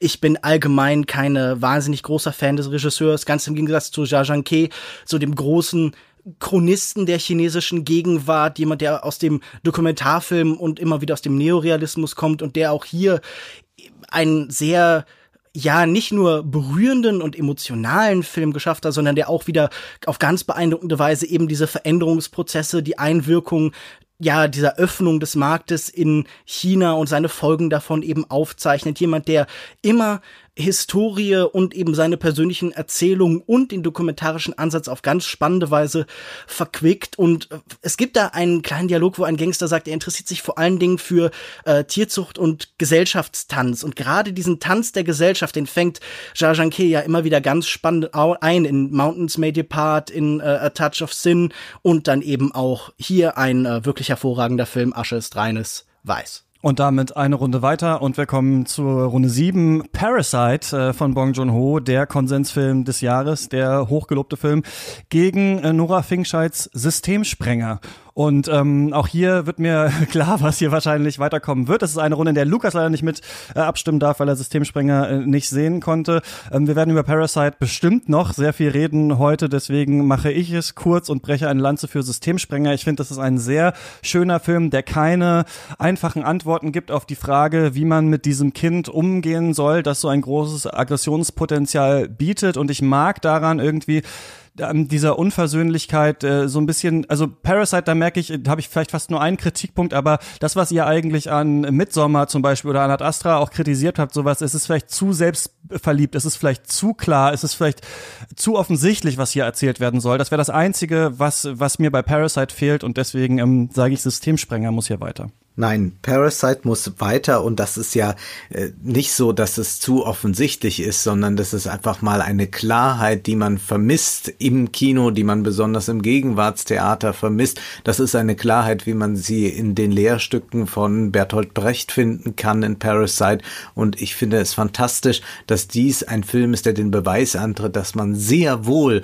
noch ganz dezidiert klare, analytisch durchstrukturierte Gesellschaftskritik üben kann und sie in hervorragende Bilder umwandeln kann. Und deswegen ist Parasite mein absoluter Favorit, obgleich Systemsprenger ein ungeheuer kraftvoller Film ist. Auch der hat mich begeistert, aber Parasite ist da doch noch mal eine ganz andere Liga. Ja, oh, das, ist, das echt schwierig, aber es ist wirklich, ist wirklich hart, ey. Es ist wirklich hart, weil Systemspringer, Systemspringer ist echt ein Film, wie gesagt, ich habe es ja eben schon erwähnt, aber als Vater hat er mich halt auch so derartig in, in, in Grund und Boden erschüttert. Und allein die Szene, wenn sie das Baby auf den Arm nimmt, so wo ich gedacht habe, oh Gott, ja, ja, ey, Kind, geil, gönn dir all dieses Glück, was du jetzt gerade irgendwie empfangen kannst.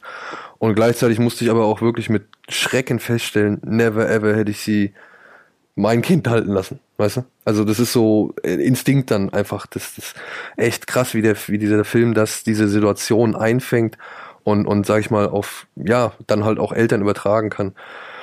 Und ey, ich, ich, keine Ahnung, ey, das ist echt wirklich schwierig. Ich muss aber sagen. Kein Druck, das hängt an dir. Ganz ja, allein. Ich, ich muss aber sagen, Parasite ist dann halt auch für mich wieder nochmal das etwas rundere Erlebnis, weil das halt ja eben auch die Punkte bei anspricht bei mir oder zum, zum, zum Glühen bringt, die Wolfgang eben in dieser Klarheit, in dieser wirklich auch erzählischen und inszenatorischen Klarheit und, und Finesse oder beziehungsweise Art und Weise. Das, das spricht mich halt dann tatsächlich noch ein, ein, ein Nü mehr an oder keine Ahnung, irgendeine kleine Einheit irgendwie mehr an. Und wenn ich an Systemspringer etwas aussetzen kann, dann ist es tatsächlich eigentlich nur dieses letzte Bild, oder beziehungsweise wirklich diese letzte, dieser letzte Moment, den fand ich dann doch etwas alt hergebracht. Und ja, ich muss es sagen, alles in allem ist für mich Parasite dann doch der ein klein wenig bessere Film. Wer hätte es gedacht? Parasite ist hier eine Runde weiter und wir kommen zum letzten Achtelfinale und das ist eine sehr schöne Gegenüberstellung mit 90s von Jonah Hill gegen Mir ist es egal, wenn wir als Barbaren in die Geschichte eingehen von Radu Jude. Das ist ein Film, den leider Daniel nicht sehen konnte, deswegen kann er jetzt hier nicht mit abstimmen und ich würde gerne Wolfgangs Meinung hören, denn ich wollte unbedingt, dass du diesen äh, Film siehst. Mir ist es egal, wenn wir als Barbaren in die Geschichte eingehen. Mich würde sehr interessieren, wie du den jetzt gefunden hast. Es ist ein Geschichtsreenactment, das einen erschüttert, weil hier auch Geschichte nicht vergangen ist, sondern so gegenwärtig ist, dass man merkt, wie wenig auch Geschichte verarbeitet wurde.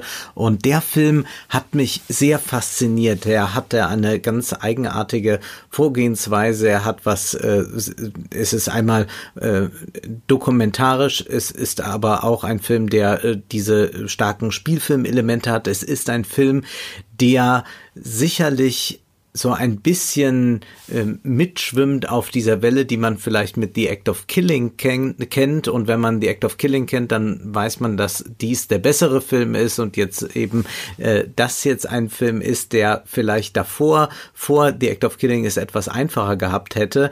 Ich würde aber doch sagen, dass so in dem, was ich jetzt ganz persönlich empfunden habe, mich überraschenderweise mit 90s sehr begeistert hat, auch wenn ich mit dem Milieu, das dort geschildert wird, wenig zu tun habe, aber dennoch es sehr verstanden habe und ich das in diesem Mikrokosmos, wie, wie das alles dort eingefangen wird, was ja auch eigentlich eine sehr unschuldige Zeit äh, gewesen zu sein scheint, dass mich das dann doch noch ein bisschen mehr für den Film eingenommen hat. Insofern hier vielleicht ein bisschen überraschend, doch mit 90s. Lukas. Ja, gut, dem muss ich dann natürlich widersprechen. Mit 90s ist ja ganz nett. Und äh, das ist halt ein einer von sehr vielen Teenager-Filmen, die eben erscheinen. Und äh, sicher ein gut beobachteter, sicher einer, der auch äh, sehr gut die Stimmung dieser Zeit anfängt. Also diese Musik, äh, davon habe ich viel selber gehört und ich habe auch selbst geskatet. Und irgendwie, ich, ich dachte eigentlich, das ist doch ein Film, der mich dann auch besonders erreichen würde. Aber ich fand ihn dann im Endeffekt nur nett. Er benutzt bestimmte Elemente der Familiengeschichte so als ja Möglichkeit zur dramaturgischen Zuspitzung, die immer so ein bisschen künstlich, immer so ein bisschen von außen wirken. Lucas Hedges ist in seiner Rolle als böser Bullybruder ganz solide, aber äh, versagt, glaube ich, in den entscheidenden emotionalen Momenten. Und auf der anderen Seite steht dann für mich ein Film, der mich wirklich begeistert und wirklich beeindruckt hat, der ja tatsächlich nicht nur eben einfach Reenactment ist, sondern tatsächlich lebendig macht und den ich auch mühelos auf der Ebene von zum Beispiel The Act of Killing oder The Look of Silence sehe. Also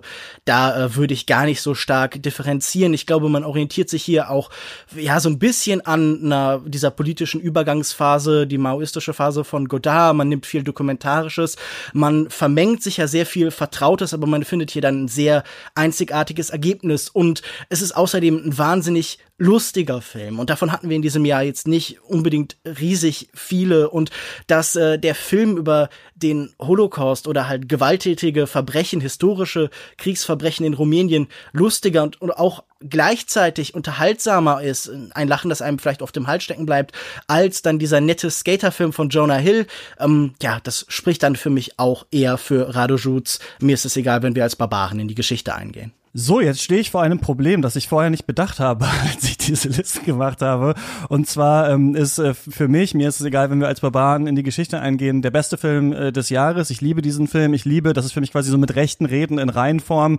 Das ist äh, unfassbar, wie sich hier an Geschichte abgearbeitet wird und wie immer wieder, wie Wolfgang, du hast es auch schon gesagt, ähm, ja quasi gefragt wird, was haben wir überhaupt verstanden von dieser ganzen Geschichte. Das Problem ist nur, wenn der jetzt weiterkommt und ich auf den äh, Turnierbaum schaue und ich weiß, was in Lukas und meiner Liste wo liegt, dann wird das automatisch wahrscheinlich unser Film des Jahres werden müssen, weil immer äh, einer nicht mitreden darf von euch. Deswegen Ach, ihr fandet den jetzt, so gut. Ach, ja, ich fand den super. Ich fand den super und muss jetzt, das wird vielleicht Burufe holen, aber alleine, damit wir weiter sprechen können miteinander, mit 90s leider in die nächste Runde hier äh, rein reinvoten, aber ähm, ja, mir das, ist es egal. Das System ist wir, falsch und gewalttätig. Das, das beweist dieser Film und das zeigt auch nochmal dieses Spiel hier. Alles abgekartet. Das, das hätte ich vielleicht vorher anders, äh, anders legen müssen. Aber sonst können wir tatsächlich nicht mehr richtig, nicht richtig sprechen. Deswegen, Lukas, wir halten diesen Film in höchsten Ehren. Äh, wir lieben ihn. Aber damit wir irgendwie einen Konsens finden kommen, muss er leider hier rausfliegen. Hätte ich vorher anders äh, legen, legen, legen müssen. Aber ich wusste ja auch nicht, wie Wolfgang ja. äh, den, den Film findet. Aber um es mit The Irishman zu sagen, it is what it is. Gecheatet äh, mit 90s hier leider eine Runde weiter. Und damit kommen wir zu weiteren Tipps. Und zwar denen von äh, Rebecca Görmann, von den KulturpessimistInnen und den Filmlöwinnen von Christiane Artig, von Brainflix, von Christoph Dobitsch, von unserem Hörer Robin Pfefferle und von Merke Mohanwe von der Kanakischen Welle und dem BR. Und danach gibt's Wolfgangs Flop und Honorable Mention. Hey Christian, liebe KatzhörerInnen, du hast mich nach meinem Lieblingsfilm 2019 gefragt und halte ich fest, das ist Marriage Story von Noah Baumbach geworden, den wir ja vor kurzem zusammen besprochen haben. Deswegen mache ich das jetzt nicht, sondern nenne noch einen anderen Film. Moin, hier ist die Becky von den KulturpessimistInnen, den Klassikern der Filmgeschichte und den Filmlöwinnen. Mein Film des Jahres ist ein Märchen und wer jetzt zwangsläufig an Star Wars denken muss, der äh, liegt falsch, denn mein Film des Jahres ist einer von ganz vom Beginn des Jahres. If Beale Street Could Talk von Barry Jenkins. Äh, für mich der vielleicht schönste Liebesfilm der letzten zehn Jahre so äh, bezaubernd inszeniert, so nah an der Vorlage und doch ganz was eigenes. Barry Jenkins hat da mal wieder alles rausgeholt, hat eine tolle Schauspielerin entdeckt und hat ganz klar gemacht, dass Realität und Wahrnehmung miteinander verschwimmen können und trotzdem nicht alles davon nicht real sein muss, sondern Wahrnehmung ist real und darauf sollten wir uns alle äh, einlassen. Das ist Beale Street von Barry Jenkins, der im Jahr 2019 auch hier in Deutschland erschien. Und das ist wahrscheinlich der schönste Film über strukturellen Rassismus, den es je gab. Ähm, audiovisuell ein absolutes Gedicht, so wunderschöne Bilder, so wunderschöne Musik von Nicolas Britell. Ähm, meiner Meinung nach ein absolut perfekter Film, in dem man sich reinlegen kann, der aber trotzdem eben ein sehr, sehr ernstes Thema behandelt, das auch hochaktuell ist im Moment. Und wenn man sich durch diesen Film zum Beispiel dem Thema Rassismus genähert hat, dann möchte ich noch eine Doku hinterher schieben, die nicht aus 2019 ist, aber ebenfalls sehr, sehr sehenswert. Und das ist der 13. von Ava DuVernay, der eben das Thema struktureller Rassismus in den USA auf dokumentarische Art und Weise beleuchtet.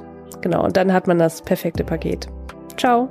2019 war als Filmjahr ein wenig tricky für mich. Zum einen, weil ich ein bisschen selten ins Kino gekommen bin, als mir lieb war, und zum anderen, weil die Filme, die mir wirklich gut gefallen haben, leider ein sehr enges Feld gebildet haben, aus dem keiner ganz eindeutig hervorsticht.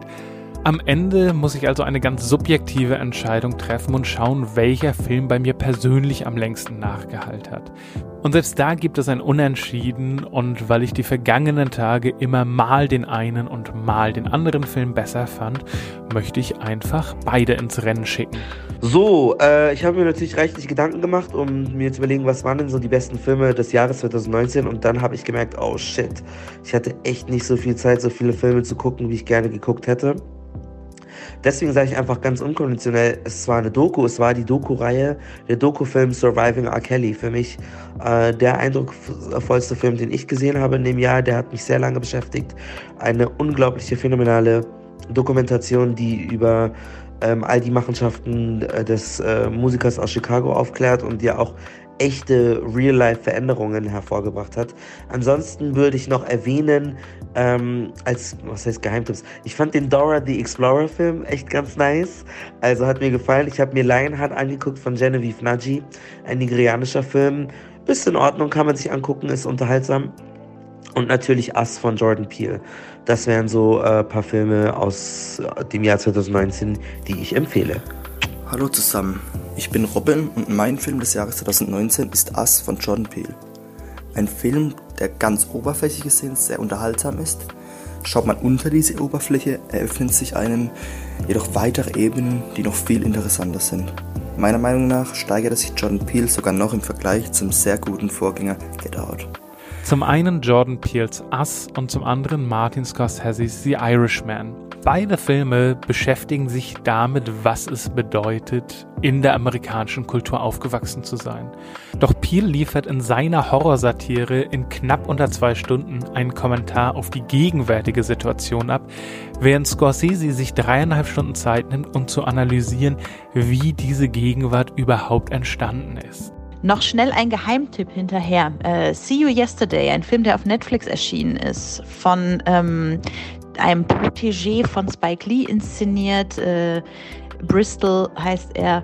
Es ist ein Zeitreisefilm und äh, Zeitreisefilme haben ja oft äh, große Probleme gehabt in den jetzt, letzten Jahren. Ich finde, es ist endlich mal wieder einer, der was zu sagen hat, der Zeitreisen nicht um des Zeitreisen willens inszeniert, sondern äh, der was ganz Besonderes draus macht äh, mit den zwei coolst gekleideten Teenagern Brooklyns und so am Ende irgendwie eine Mischung aus Do the Right Thing und Back to the Future. Tschüssi. Mein Geheimtipp des Jahres wiederum sollten weniger Leute kennen.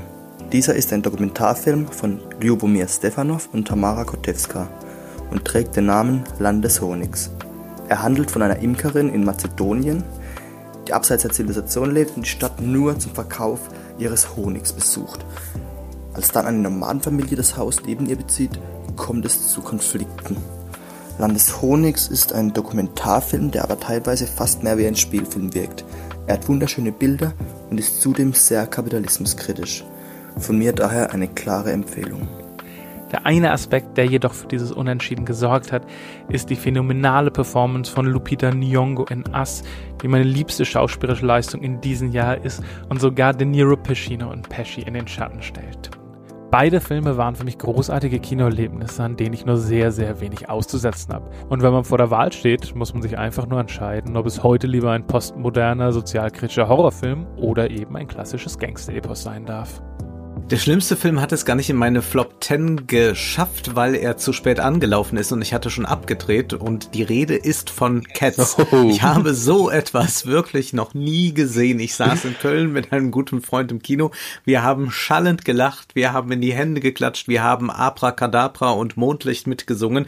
Wir haben uns bewusst auch für die deutsche Fassung entschieden, damit es noch ein bisschen schrecklicher klingt. Ich habe so ein Fiasko noch nie erlebt und es ist wirklich ein Fiasko. Es ist auch nicht ein Film, wo man sagen kann, na, der wird schon wieder gut, äh, so äh, krude wie er ist, sondern es ist ein vollkommenes Desaster und damit meine ich nicht nur, dass die Effekte nicht rechtzeitig fertig geworden sind und dass ich äh, Judy Denchs Hände ganz normal sehe und nicht als Katzenhände und auch ihren Ehering erblicke und es liegt auch nicht daran, dass ich sehe, dass Judy Dench ein offensichtliches Tarnproblem hat. Es liegt wirklich daran, dass man hier sehen kann, warum sollte man äh, weiterhin im Kino ein Musical, das ja ohnehin schon barbarisch grausam schlecht ist, das nur zwei vernünftige Melodien hat und ansonsten Arrangements zum Weglaufen und Rezitative wie äh, aus der Hölle, da, dass man so etwas auch noch verfilmt, ist für mich ein, ein Skandal. Da hat man Geld einfach vernichtet im großen Stil mit vielen, vielen guten Schauspielern. Ich äh, habe sowas noch nie gesehen und will es auch nie mehr wiedersehen. Und das Ding ist ja noch, was ich mich bis heute frage, wie kann das Teil auf der Shortlist für den, bei den Oscars für die besten visuelle Effekte stehen? Das, das Ach, merkst du gerade, dass die Oscars keine ernstzunehmende Veranstaltung sind? Ja, aber ja, ja. Ach naja, ich, ich finde, ihr seid ein bisschen hart. Cats ist besser als einige der Filme, die wir hier auf der besten Liste hatten. Und äh, es bleiben definitiv Erinnerungen und einzigartige Bilder, die man so noch nicht gesehen hat. Ja. Wolfgang, John Wick 3. Parabellum. John, John Wick 3, ja, mich wundert, dass wir nicht alle darüber sprechen und schwärmen, denn diese John Wick-Reihe ist für mich die große Überraschung überhaupt der vergangenen Jahre im Kino, denn erst einmal ist das ein Actionkino, das brillant umgesetzt ist. Das ist Action in Form von Balletttanzen, wenn man so möchte. Es sind Gewaltballette mit einem fantastischen Keanu Reeves und es ist so wunderbar, dass dieser Film eine ganz eigene Logik hat und in dieser eigenen Logik funktioniert und deshalb auch immer weitergehen kann. Und ich hoffe, es geht weiter. Und das ist so ein Solitär im Kino, obwohl er ja eigentlich was ist äh, bei, bei so einem Actionfilm und Auftragskiller und so, da hat man ja auch sehr schnell die Schubladen, wo man was reinstecken kann. Aber dass dieser Film es geschafft hat, einen ganz eigenen Kosmos, ein Universum gar zu errichten, wo all das spielt, was irgendwie gar nichts mit uns zu tun hat und vielleicht dann doch sehr viel. Das finde ich so fantastisch. Ich bin ein Fan dieser Reihe und es ist ganz selten, dass ich mir Fortsetzungen wünsche, aber hier kann es wegen mir noch lange, lange so weitergehen. Ja, ich hoffe, sie bleiben auf dem Niveau. Ja. Das wird sich zeigen. Wir bleiben äh, auch auf diesem Niveau und zwar gehen wir ins erste Viertelfinale und das ist äh, Marriage Story gegen Leid und Herrlichkeit. Ich habe ja schon gesagt, dass ich Marriage Story sehr, sehr gut äh, fand und der ist für mich hier, ohne jetzt viel zu erklären, eine Runde weiter. Da schließe ich mich an. Wie gesagt, Almodovar lohnt sich. Er hat wesentlich bessere Filme gemacht als diesen hier. Dieses äh, homosexuelle Initiationserlebnis ist eine großartige Szene, wo er auch nochmal seine gesamte Meisterschaft zeigt. Ich würde aber doch meinen, dass Marriage Story ein Film ist, der eines zeigt. Es gibt wieder erwachsenes Kino auch in im Mainstream, weil es ist ein Mainstream-Film. Er läuft bei Netflix, ist auch als ein Mainstream-Film sicherlich äh, gemacht und mich hat hier auch nochmal, obwohl mich das sonst eher wenig interessiert, die schauspielerische Leistung so wahnsinnig beeindruckt, dass ich mit all diesen Figuren, auch mit denen, den, die man auf Anhieb erst einmal als furchtbar einstufen würde, nicht nur mitfühlen kann, sondern dass ich sie begreifen kann und dass ich eigene Anteile von mir in diesen einzelnen Figuren aufgefächert wiederfinde, dass das ein Film ist, der zugleich dann noch eine wunderbare Leichtigkeit hat, trotz der schweren Problematik, Scheidung eben, dass ich sagen muss, ja, das ist ein Film, mit dem auch der Regisseur gezeigt hat, dass er äh, mehr kann als das, was er zuvor fabriziert hat. Na, dem würde ich widersprechen. Ich glaube, Noah Baumbach war davor schon äh, erheblich besser in zum Beispiel Mistress America. Und ich würde sagen, dieses. Aber der hat doch auch Francis H. gemacht. Ja, gut, aber das müssen wir ihm ja jetzt nicht äh, zu sehr ankreiden. Nein, das ist ja auch ein Film, der seine interessanten Momente hat. Aber ich würde sagen, dieses Duell kann tatsächlich runtergebrochen werden, vielleicht auf zwei Arten von, von Schauspiel. Auf der einen Seite eben so ein, ein anbiederndes, ein ähm, aufdringliches, eins, in dem jeder Monolog und jeder Dialog so aufgebaut ist, dass er perfekt eben in so ein Oscar-Show-Reel passt. Und äh, also damit meine ich natürlich Marriage Story, zum Beispiel diese längere Szene zwischen Laura Dern und Scarlett Johansson, wo wir sehen, wie mechanisch die verschiedenen Aggregatzustände des Empfindens abgearbeitet werden. Also das äh, ist vielleicht was für Fans von Meryl Streep, während wir auf der anderen Seite dann eben den wunderbaren ähm, Antonio Banderas haben und dazu dann eben auch noch die ungleich originelleren, schöneren, durchdachteren, farblich kräftigeren Bilder auf der Seite eben von Almodovar. Und äh, ich würde sagen, das äh, ist für mich kein großes Problem, das hier an Leid und Herrlichkeit zu geben. Das wird jetzt natürlich ein bisschen. Was passiert, wenn ich mich jetzt für Leid und Herrlichkeit ausspreche? Dann wird eine Todeskategorie gezogen. Dann spreche ich mich für Leid und Herrlichkeit aus. Denn ähm, und das aber auch wirklich äh, unter den, sag ich mal, oh, wie soll ich das erklären? Ich muss sagen, Marriage Story, ich bin Scheidungskind, ja. Also ich, ich kann da wirklich alles zu 100 Prozent nachvollziehen und nachempfinden, was in diesem Film passiert, auch wenn dieser Film, und das ist ein Kritikpunkt, den ich habe, die Position des Kindes wirklich sehr, sehr großflächig ausspart. Also der, der Junge hat ja eigentlich keine Bewandtnis, außer dass die beiden halt wieder, sag ich mal, ähm, ja, mit ihren fantastischen Leistungen brillieren können. Ne? Also das ist, also wirklich, ich muss sagen, Adam Driver hat für mich in diesem Film drei Szenen für die Ewigkeit. Und auch das, was jetzt Lukas jetzt als so mechanisch bei Scarlett Johansson irgendwie ähm, Ja, und bei Adam Driver. Ah, ich weiß nicht. Also diese Szene, wenn er auf dem Bett sitzt und seinem Sohn die Liste vorliest, vorliest das ist nicht, das ist für mich nicht mechanisch. Das tut mir leid, das ist für mich einfach zu nah dran. Aber das kann natürlich auch alles einstudiert sein. Aber selbst dann muss ich sagen, Respekt dafür, dass es bei mir so ankommt, als wäre es wirklich authentisch. Und trotzdem gebe ich Lukas leider recht. Was heißt leider recht? Nein, ich gebe Lukas recht. ist immer schlimm, mir recht zu geben. Nein, nein, nein. ich. Das war, das leider ist Quatsch. Äh, Ich gebe halt Lu Lukas insofern recht, dass ich finde, ja, da schafft es dann doch Almodovar noch so ein bisschen auch das, das Medium noch mehr glänzen zu lassen. Also noch mehr halt zu sagen, ey, Kino, weil, und noch mehr Erzählungen, das Spiel mit den Zeitebenen und so weiter und so, und so fort. Also Baumbach macht hier, macht hier in diesem Film ja eigentlich nur eine Aneinanderreihung von Szenen und, und beobachtet das alles so und, und, und hat das Glück, das alles in irgendwie eine richtige Reihenfolge zu, zu bringen.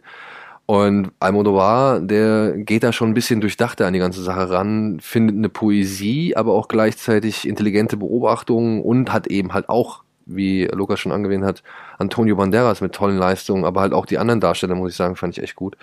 Deswegen, im Gesamten gesehen, gebe ich Leid und Herrlichkeit meinen Punkt. Sehr gut, damit haben wir den ersten Gleichstand und ich habe eine Todeskategorie gezogen und es ist noch eine Todeskategorie aus alten Pencast-Zeiten, bei der ich sehr gespannt bin, was ihr dazu denkt. Und zwar ist die Frage, welcher Hauptcharakter aus welchem Film, vielleicht bei Marriage Song dann die beiden, hätte den einen Ring bei Herr der Ringe anstelle von Isildur in den Schicksalsberg geworfen? Wer ist der rechtschaffendere Charakter von beiden? Und da muss ich sagen, das ist schon der Charakter, den ähm, Antonio Banderas hier spielt. Deswegen muss ich bei dieser Frage jetzt meine Stimme an Leid und Herrlichkeit geben. Na gut, die egozentrischen New Yorker äh, behalten das natürlich für sich. Also, wenn wir uns erinnern, es gibt da eine Szene, da erzählt uns Adam Drivers Charakter, das Hauptproblem war, dass er nicht mit genug Frauen schlafen durfte in dieser Zeit durch diese Beziehung und das ist natürlich eine mittelschwere Katastrophe. Also, das ist ja, natürlich gewinnt die Antonio Banderas. Das ist ja sehr gemein jetzt. ja, so ist es, so ist Das es ist hier. sehr, sehr gemein, denn da kann ich auch nicht widersprechen.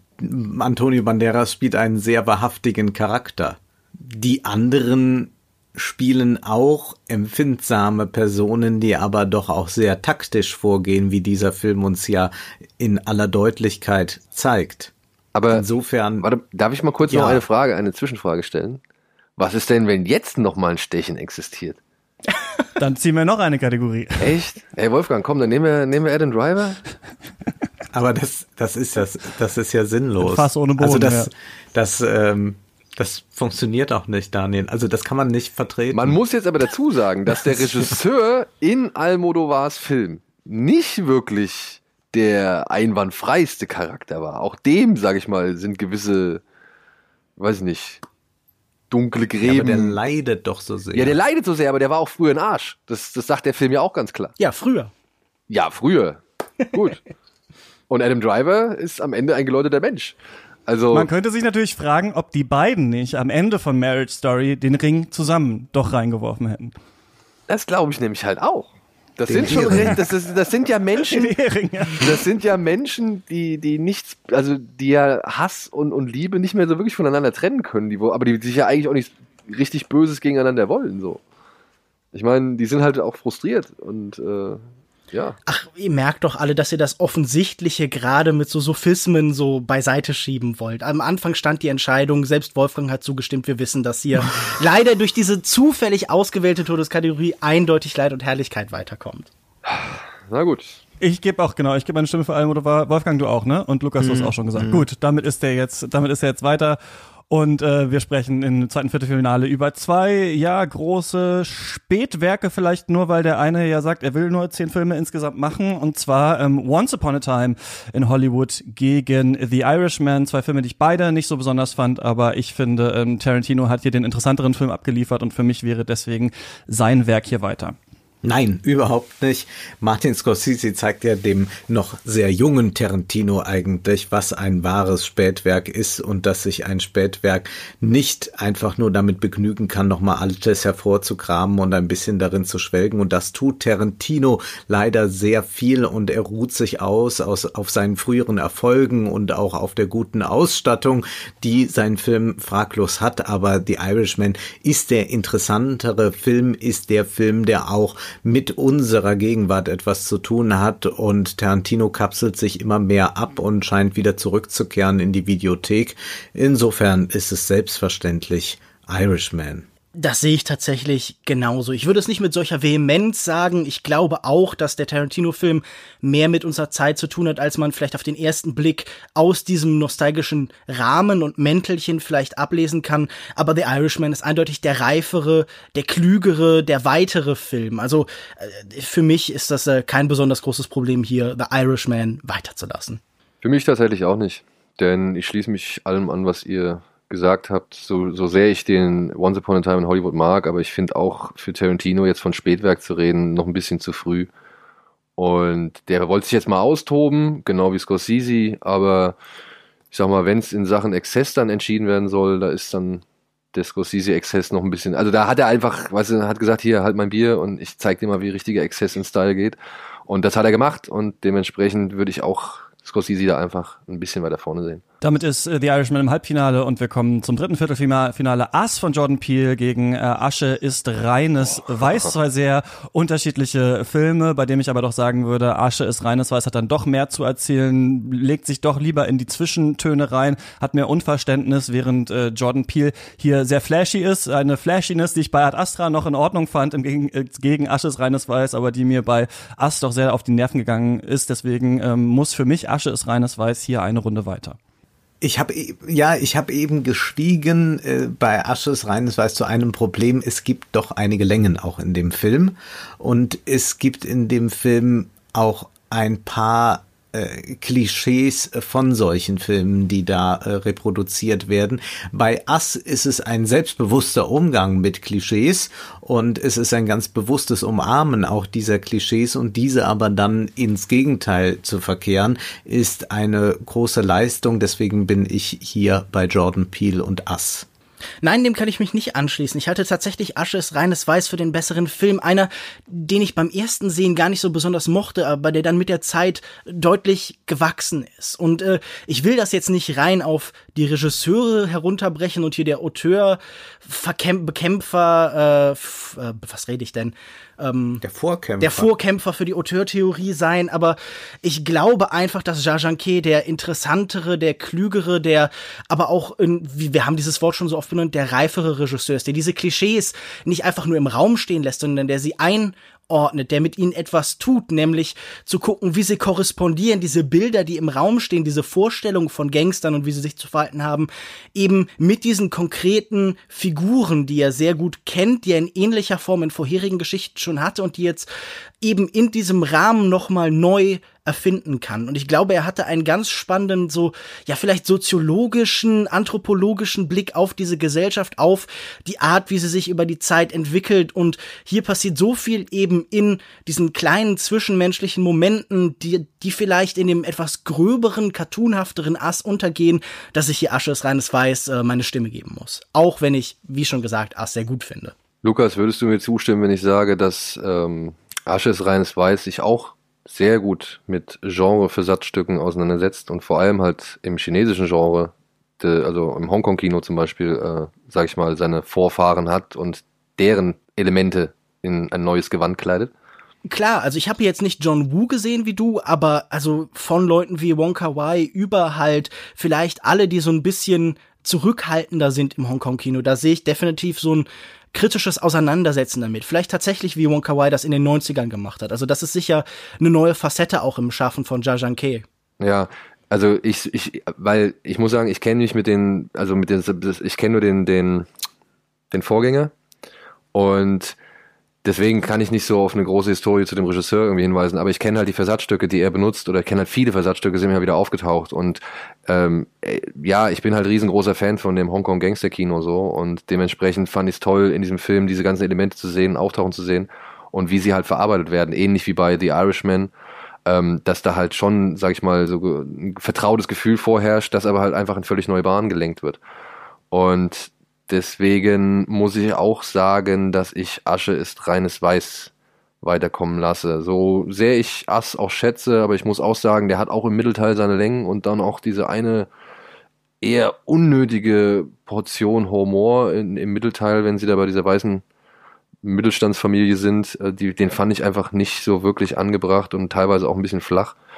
Und ähm, ja, im, auch im Gesamten die Bilder, die Eindrücke, die großen Gefühle und, und äh, Szenen Chinas, ähm, da schlägt mein Herz einfach deutlich mehr für Asches reines Weiß. Und damit ist der im äh, Halbfinale. Und ich habe ja vorhin schon gesagt, dass ich da so, einen, so einen Fehler gemacht habe, ne, als wir ähm, als wir hier Radu Jude rausgekickt haben. Und deswegen kommt jetzt natürlich jetzt so ein bisschen so ein Quatschbattle raus zwischen Parasite und mit 90s, wo glaube ich uns allen klar ist, dass Parasite hier auf jeden Fall äh, weitergehen wird. Nur nochmal, um das der Transparenz halber zu sagen, ist es so, an sich hätte ich, hatte ich erst auch die Idee, vielleicht alle Filme, die nicht, die nur drei Leute von uns gesehen haben, gar nicht reinzunehmen und über weniger Filme zu sprechen. Deswegen wären dann ursprünglich Radu Judes Film und sowas gar nicht angetreten. Immerhin haben wir hier nochmal über den äh, geredet. Deswegen würde ich das jetzt hier gar nicht ausdiskutieren wollen, denn ich glaube, wir können uns alle einigen, oder dass Parasite hier mit 90s schlägt, oder? Ja, doch. Ja. ja.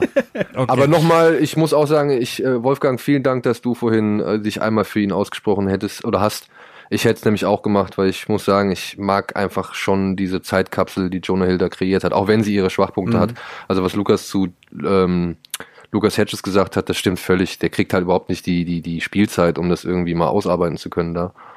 Und da sind noch so Versäumnisse, aber trotzdem, ich mochte halt einfach dieses gesamte Gefühl, was dieser Film transportiert. Für mich ähm, ich mochte daran auch gerne, also ne, man hat das so im Hinterkopf, so ja, man war selber da in dem Alter und die Skaterzeit und so weiter, aber ich finde, dass äh, Jonah Hill es eigentlich sehr schön schafft, in hier so ganz kleinen Szenen doch auch so starke Machtstrukturen aufzuzeichnen, wie das ist, in so eine Jungsklicke reinzukommen, dass, ähm, ja, er braucht dafür halt, ne, du sagst, Lukas Hedges spielt eine Nebenrolle, braucht halt nicht jeder dreieinhalb Stunden auf Netflix dafür, um das irgendwie zu zeigen, reichen vielleicht auch mal zwei Szenen, also ich finde äh, mit 90s da auch tatsächlich sehr gut, aber Parasite kommt hier weiter und damit kommen wir wieder zu Tipps und zwar denen von von Alexandra Zavia, von Christian Fahrenbach, von Daniela Ishorst, von den Podcasterinnen und Kunst und Horst, von äh, Lisa Ludwig, von Malte Springer, von Tino Hahn und von unserem Hörer Niklas Buri.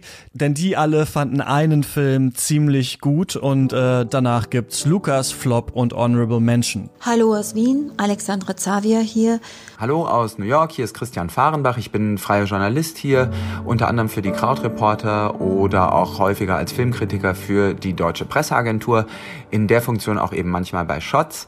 Hallo Christian, hallo liebe Katzhörer, Malte hier. Zwei Filme habe ich dabei, fangen wir direkt mit meinem Lieblingsfilm 2019 an. Es ist Hallo, mein Name ist Lisa Ludwig, ich bin Journalistin und mein Film des Jahres ist Hallo, hier ist Tino Hahn und ich muss auch in die wahrscheinlich von euch jetzt schon tausendfach gehörten Lobeshymnen auf Parasite. Parasite. Parasite von Bong Joon-ho. Parasite von Bong Joon-ho. Parasite, ja, buh, langweilig, ich weiß. Wie wahrscheinlich bei tausenden anderen Menschen auch Parasite. Und weil über diesen Film wahrscheinlich schon alles erzählt worden ist. Ähm Nicht nur wegen seinem virtuosen Umgang ähm, mit verschiedenen Genres, immer wieder wechselt er und ähm, bleibt dabei immer spannend und unterhaltsam. Man weiß nie, was so richtig passiert. Ich kann mich nicht daran erinnern, wann mich ein Film das letzte Mal wahnsinnig zum Lachen gebracht hat. Ich gleichzeitig komplett fasziniert davon war, welche Bilder mir da wie gezeigt werden. Ich mich gegruselt und am Schluss sogar wirklich Tränen in den Augen gehabt habe. Ähm, und es hat Parasite alles geschafft in seiner Laufzeit und ähm, absoluter Wahnsinnsfilm, besser als alles andere, was ich dieses Jahr gesehen habe. Aber wenn wir mal ehrlich sind, dass ein südkoreanischer, Genregrenzen sprengender, bitterböser, brutaler, bis zum Zerreißen spannender, ultra schwarzhumoriger Film gefühlt der Konsensfilm des Jahres geworden ist, das finde ich einfach nur herrlich. Man muss nicht viel über den Inhalt jetzt noch sagen. Parasite einfach das purste Kinovergnügen, das ich dieses Jahr erlebt habe und deswegen ganz oben auf meiner Liste. Eine ironische, sehr bittere Erzählung über wirtschaftliche Wirklichkeit über ökonomische Ungleichheiten, aber auch darüber, wie alle Beteiligten dieses System äh, der ungleichen Machtverhältnisse mit aufrechterhalten und perpetuieren. Der Film ist sehr verspielt, er ist sehr erfinderisch, aber auch sehr kontrolliert gemacht.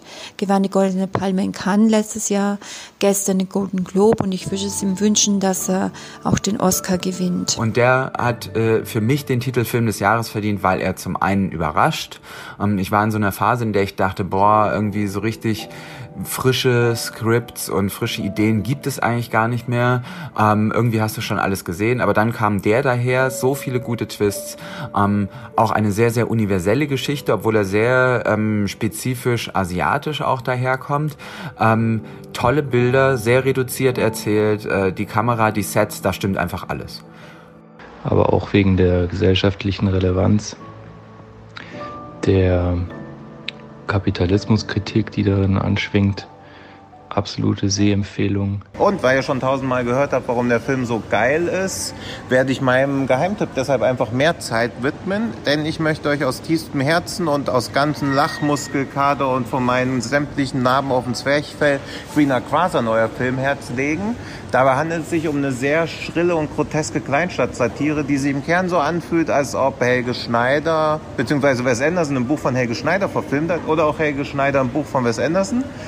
Und ich mag den Film deshalb so gern, weil er seinen ganz eigenen Stil so konsequent durchzieht, dass sich sogar in so kleinen Sachen niederschlägt, wie dass sie für die äh, TV-Geräte, die im Hintergrund zu sehen sind, eigene Serien gedreht haben, die ganz kurz so eingespielt werden. Und dann im Hintergrund, während die Handlung im Vordergrund sich fortsetzt, auch noch weiter gespielt werden. Also da sind so viele Details drin. Es wurden Bücher für den Film komplett erfunden, die einfach so im Regal stehen. Man ist die ganze Zeit mit den Augen das Bild absuchen. Man findet immer wieder neue Details. Details und es wirkt gleichzeitig aber nicht so verschroben und so gequält, verkünstelt, sondern es wirkt echt alles sehr organisch. Und ich habe viel, viel Spaß mit diesem Film gehabt und ich habe ihn in Sieges auf dem Festival gesehen und es gab mehrmals Szenenapplaus, es gab Rufe, es völlig ausge, abgefahrene Stimmung. Deshalb würde ich mich sehr, sehr freuen, wenn ihr diesem Film eine Chance gebt. Und es gibt dazu auch einen Kurzfilm, den ihr auf YouTube findet. Und wenn euch der gefällt, schaut euch auf jeden Fall den Komplettfilm an. Und empfehlt es auch all euren Freunden. Und schreibt mir auf Twitter unter Tino Hahn, wie ihr den Film gefunden habt, falls ihr ihn jemals schauen solltet. Wenn ihr ihn nicht schaut, dann seid ihr auch nicht viel besser als die reiche Familie aus Parasite. So, viel Spaß. Ich gerne direkt zu meinem Geheimtipp übergehen und der fügt sich eigentlich ganz gut ein. Ich habe nämlich letztes Jahr auf der Berlinale in der Sektion Forum den Film Fukuoka von Zhang Lu gesehen. Und Fukuoka ist ein Film, der sowohl in Südkorea als auch in Japan spielt und es geht um die Geschichte von zwei Männern, die gemeinsam in die gleiche Frau verliebt waren und sich knapp 30 Jahre nicht gesehen haben und sich nun, auf welchen Wegen auch immer, wieder begegnen. Ähm, und es spielt noch eine dritte Person mit.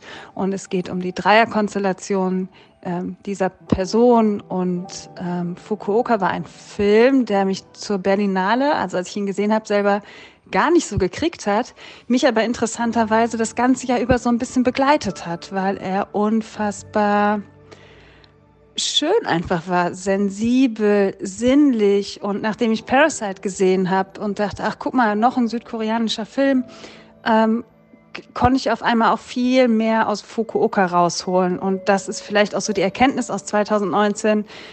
Ich möchte mich die nächsten Monate oder vor allem 2020 noch viel mehr mit asiatischem, südkoreanischen Film auseinandersetzen und meine Sehengewohnheiten auch ein bisschen hinterfragen. Und das ist was, was Parasite und Fukuoka zusammen 2019 sehr gut geschafft haben.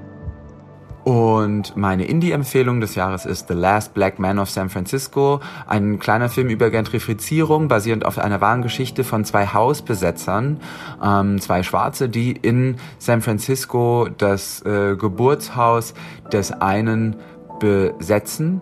Ähm, hat einen wunderbaren, an Klassik angelegten Score, kommt ganz leise daher, der Film, und mit Jimmy Fails einen fantastischen Hauptdarsteller, der auch eine Art sich selbst spielt, ein Gesicht, das die Kamera liebt und der eine der schönsten Wahrheiten des letzten Jahres hat, nämlich You don't get to hate it unless you love it, sagte da über San Francisco. Bevor man etwas nicht geliebt hat, darf man es auch noch nicht hassen.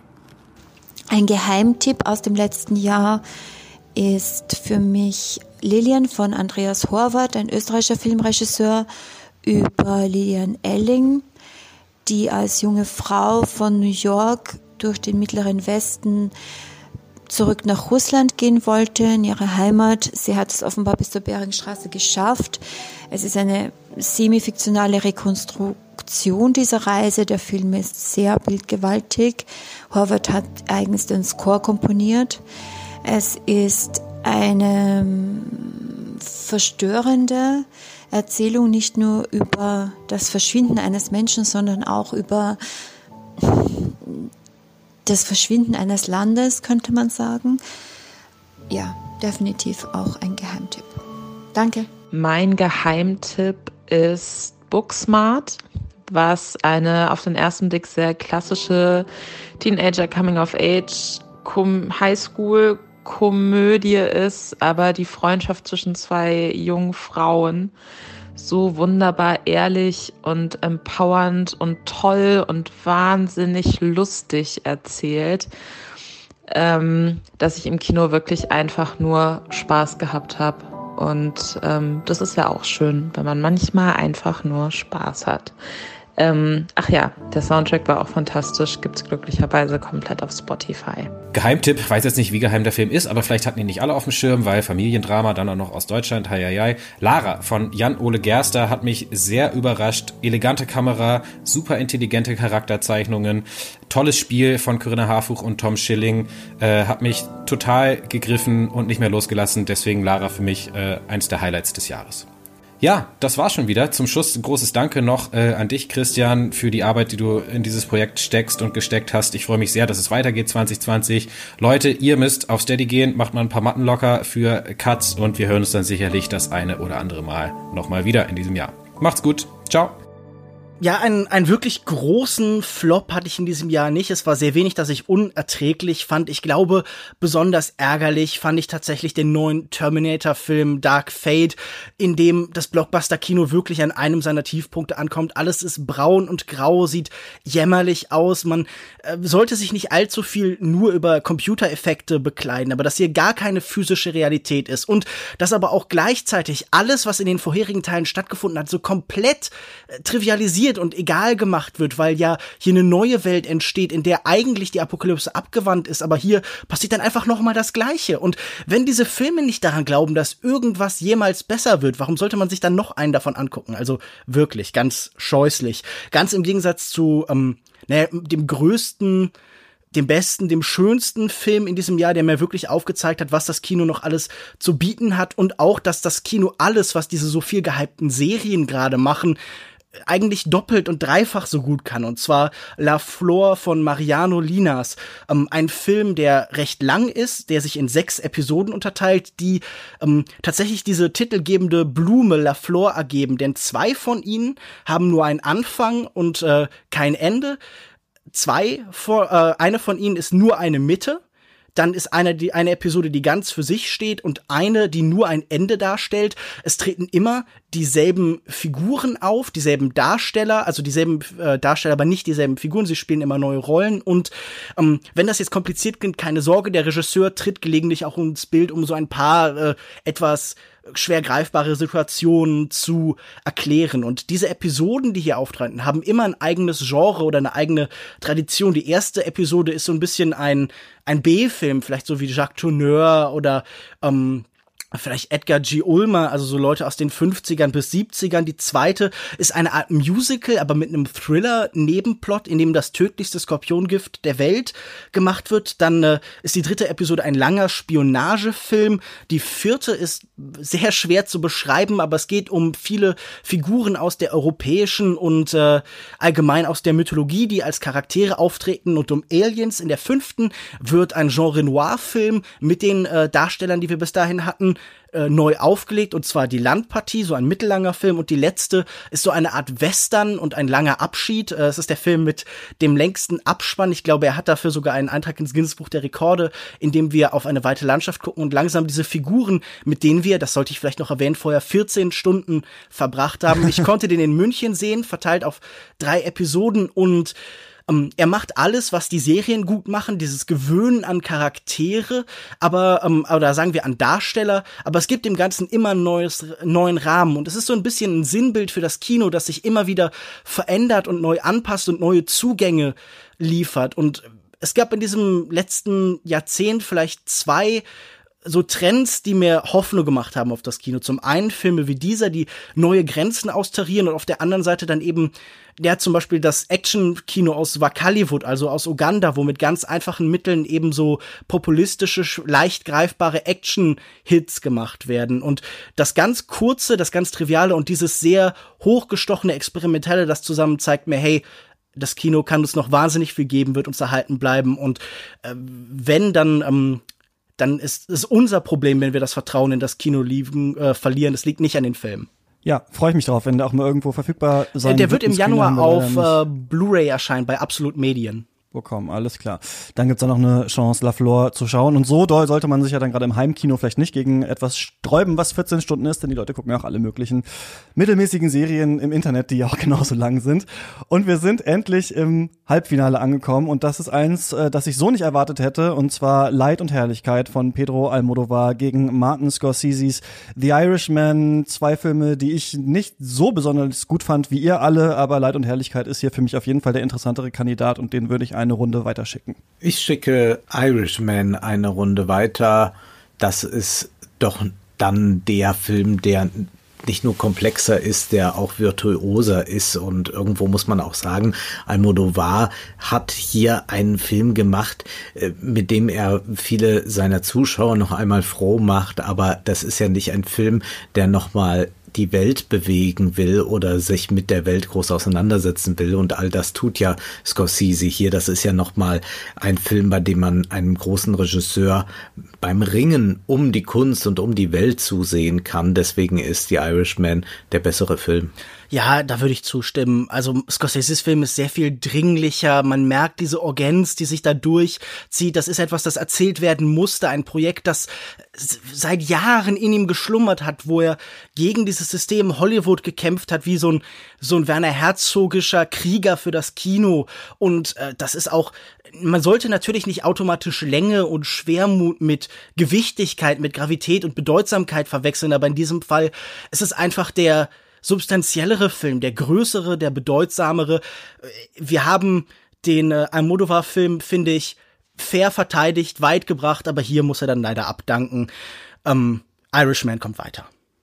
Entscheide ich jetzt, nicht das andere abstimmen.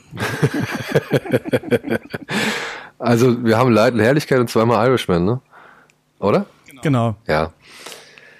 Ah, ja, ich äh, schließe mich den letzten Worten von Lukas an. Wir haben Leid und Herrlichkeit echt weit gebracht. Aber da muss ich dann halt einfach auch, es wird halt einfach zu schwierig. Was soll ich jetzt noch für Kriterien irgendwie nennen, die die beiden anderen nicht schon genannt haben?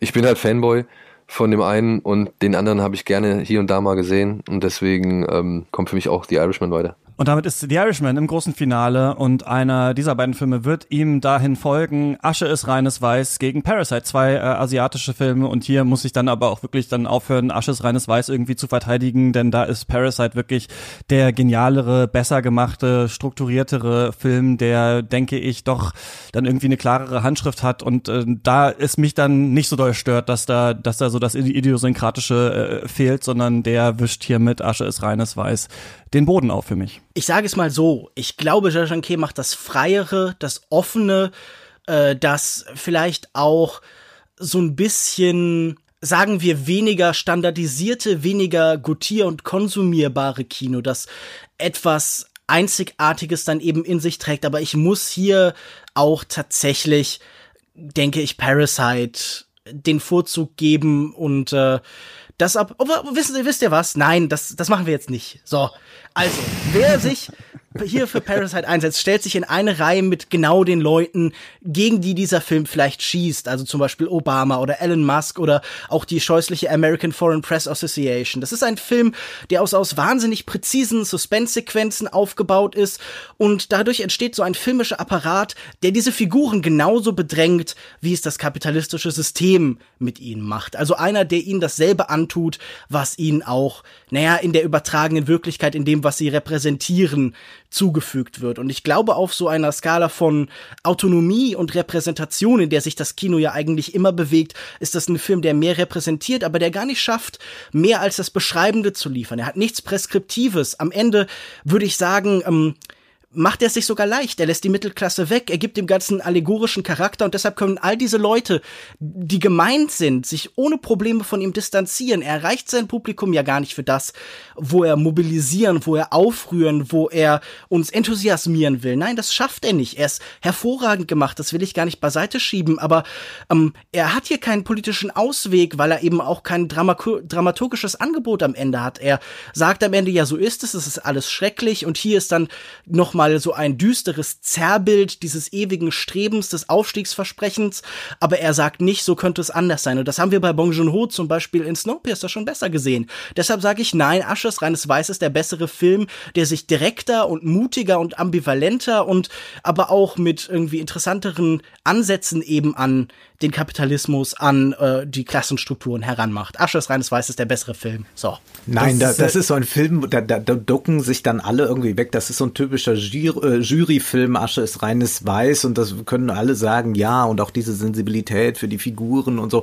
Das ist ja gerade die große Leistung von Parasite, dass wir hier nicht Personen nur sehen, sondern wir sehen hier Charaktermasken und denen wird jetzt nicht einfach von der Dramaturgie Gewalt angetan wie vom System, sondern es wird mit dieser Dram Dramaturgie gezeigt, wie diese Charaktermasken in einem an sich ungerechten System zu funktionieren haben. Die Schlussfolgerungen aber, die muss der Zuschauer dann selbst daraus ziehen und das bin ich ja ganz dankbar, dass nicht der Regisseur auch noch mich da ans Händchen nimmt und sagt, wie es sein muss, aber dass da am Ende die Revolution steht, ist ja offensichtlich, was soll es sonst sein? Und er vergisst auch nicht die Mitte, sondern die Mitte, die verschwindet ja, sondern die, es teilt sich ja immer mehr eben auf in oben und unten und in der Mitte, das war immer so eine äh, gutbürgerliche Illusion, die gibt es gar nicht und es ist auch sehr gut, dass er darauf gar nicht weiter eingeht, sondern dass es hier eine sehr stark binäre Struktur gibt und auch ein Film, der auf der Metaebene ja unglaublich gut funktioniert,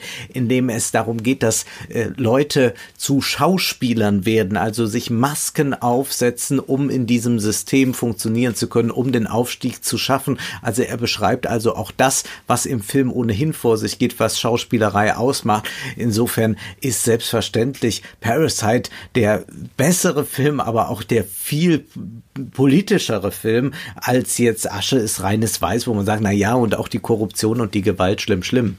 Ja, ich, ich muss ja zugeben, das war vielleicht so ein bisschen Versuch, Advocatus Diaboli zu spielen. Ich stimme euch ja eigentlich zu, aber man sollte ja wenigstens mal eine, eine Gegenstimme haben. Ich finde nämlich, es ist ja auch notwendig, auch an einem Film wie Parasite zu kritisieren oder mal zu gucken, was könnte man bemängeln. Ich finde auch äh, ganz interessant, dass du genau an dieser Stelle so ins Straucheln äh, gekommen bist oder deine Kampfeslust entdeckt hast, weil die beide ja bei dir auf Platz 14 und Platz 13 sind in deiner, in deiner besten Liste. Ähm, Parasite auf 14, Asches reines Weiß auf 13. Ähm, fand ich ganz interessant. Daniel. Ah, Gott, oh Gott, was soll ich jetzt diesen beiden Herren noch irgendwie hinzufügen oder entgegnen?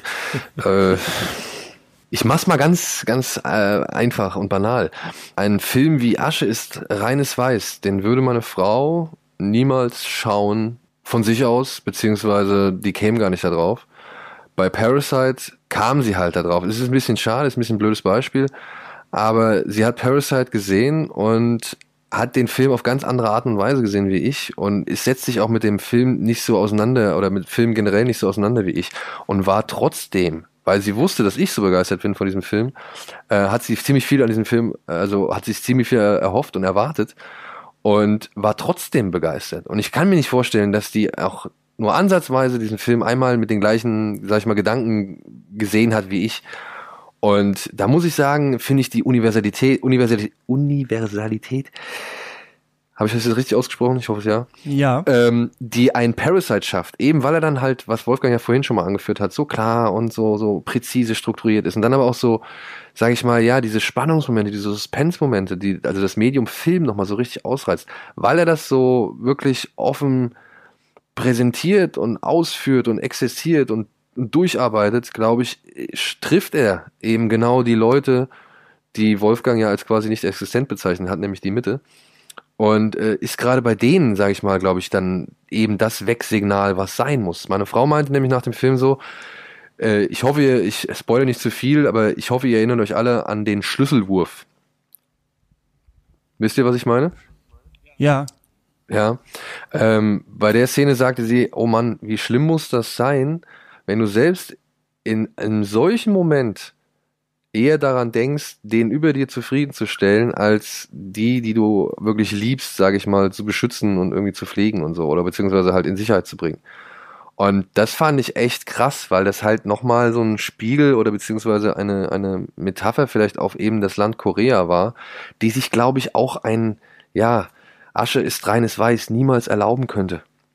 Also das, das war schon so überdeutlich und ähm, ja, da muss ich halt auch sagen, finde ich in dem Sinne Parasite noch ein, einfach eine Spur besser, obwohl ich beide Filme wirklich sehr, sehr mag und sehr, sehr schätze. Aber da ist für mich auch Parasite einfach der stärkere Film. Und damit ist Parasite äh, im großen Finale und wir hören ein letztes Mal Tipps von Yannick B., unserem Hörer, von äh, Sophie Charlotte Rieger und Lara Keilbart von den Filmlöwinnen und Ole Nymon von Wohlstand für alle. Und äh, danach gibt's noch meinen Flop und meine Honorable Mention und das große Finale.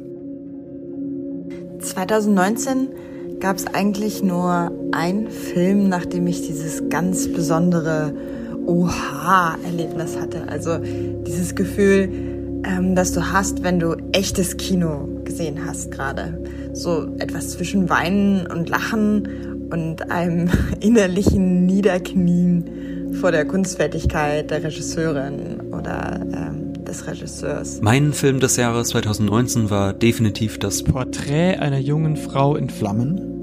Und das ist, passiert mir eigentlich äh, nicht mehr so oft nach all den Jahren Kritikerinnen-Dasein, aber äh, im letzten Jahr ist es mir eben passiert, nämlich mit äh, Porträt einer jungen Frau in Flammen von Celine Sciamma. Hier stimmt wirklich jedes Bild und jeder Schnitt. Es ist ein poetisches und nachdenkliches Werk, das trotz seiner zurückhaltenden Inszenierung wahnsinnig berührend ist. Und es ist ein Film über die Liebe, über die Kunst, ein Film, dessen Bilder sich lange vor dem inneren Auge einbrennen. Und es ist einfach eine wunderschöne Geschichte über Liebe, Selbstwahrnehmung, ähm, die Kunst anderen Freude zu schenken durch Aufmerksamkeit. Äh, das klingt alles weichgespülter als es ist. Der Film schafft es aber wirklich, wirklich angenehm kitsch befreit, wunderschöne Bilder lange stehen zu lassen und man ist wirklich wie hypnotisiert. Denn in dem Film geht's ganz stark darum, wie gucken wir auf Kunstwerke, wie gucken, wie, wie gucken Kunstwerke auf uns, wer schaut wie auf ihn an, gibt es einen männlichen Blick, einen weiblichen Blick, einen queeren Blick, wie funktioniert Kameraführung, wie funktioniert aber eben auch im Film das Darstellen von Frauen oder von Personen durch das Darstellen von Bildern als ähm, Gemälde. Der Film hat mich komplett sprachlos gemacht, wobei so sprachlos nicht, ich habe ja was drüber geschrieben. Ähm, er ist handwerklich absolut auf den Punkt, also so was Kamera, Ausstattung, Kostüm, Bildgestaltung und Montage angeht. Und ist gleichzeitig auch wahnsinnig klug und dazu auch noch berührend. Ähm, was Giamma macht, ist, dass sie den sogenannten männlichen Blick, also die Objektifizierung weiblicher Körper durch männliche Perspektiven in der Kunst, ähm, auf mehreren Ebenen erzählt. Ähm, und demonstriert und kritisiert und vorführt und gleichzeitig aber auch eine total romantische und einfach eine wunderschöne Liebesgeschichte äh, zweier Frauen erzählt. Das ist so Bam, einfach äh, ganz großes Kino. Und es gibt da eine ganz besondere Szene der gegenseitigen Erkenntnis dieser unglücklichen Liebenden und ich glaube, dass diese Szene tatsächlich für immer bleiben wird.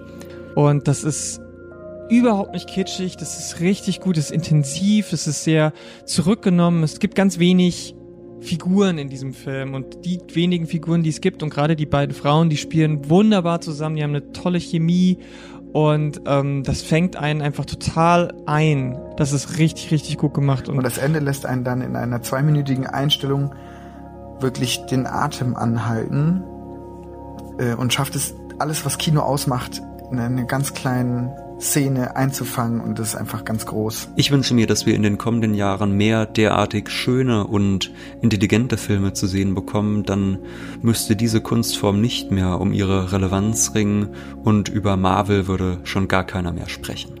Dabei ist eben trotzdem noch ein schöner Film rausgekommen. Also es ist weder ein verkopfter Kunstfilm, irgendein Theoriefilm aus der feministischen Ecke, der sich mit äh, Blicken und, und äh, Hierarchien abmüht, äh, noch ist es ein oberflächlicher Liebesfilm. Und ich bin ja persönlich überhaupt kein großer Fan von Liebesfilmen. Ich schaue sowas so gut wie nie.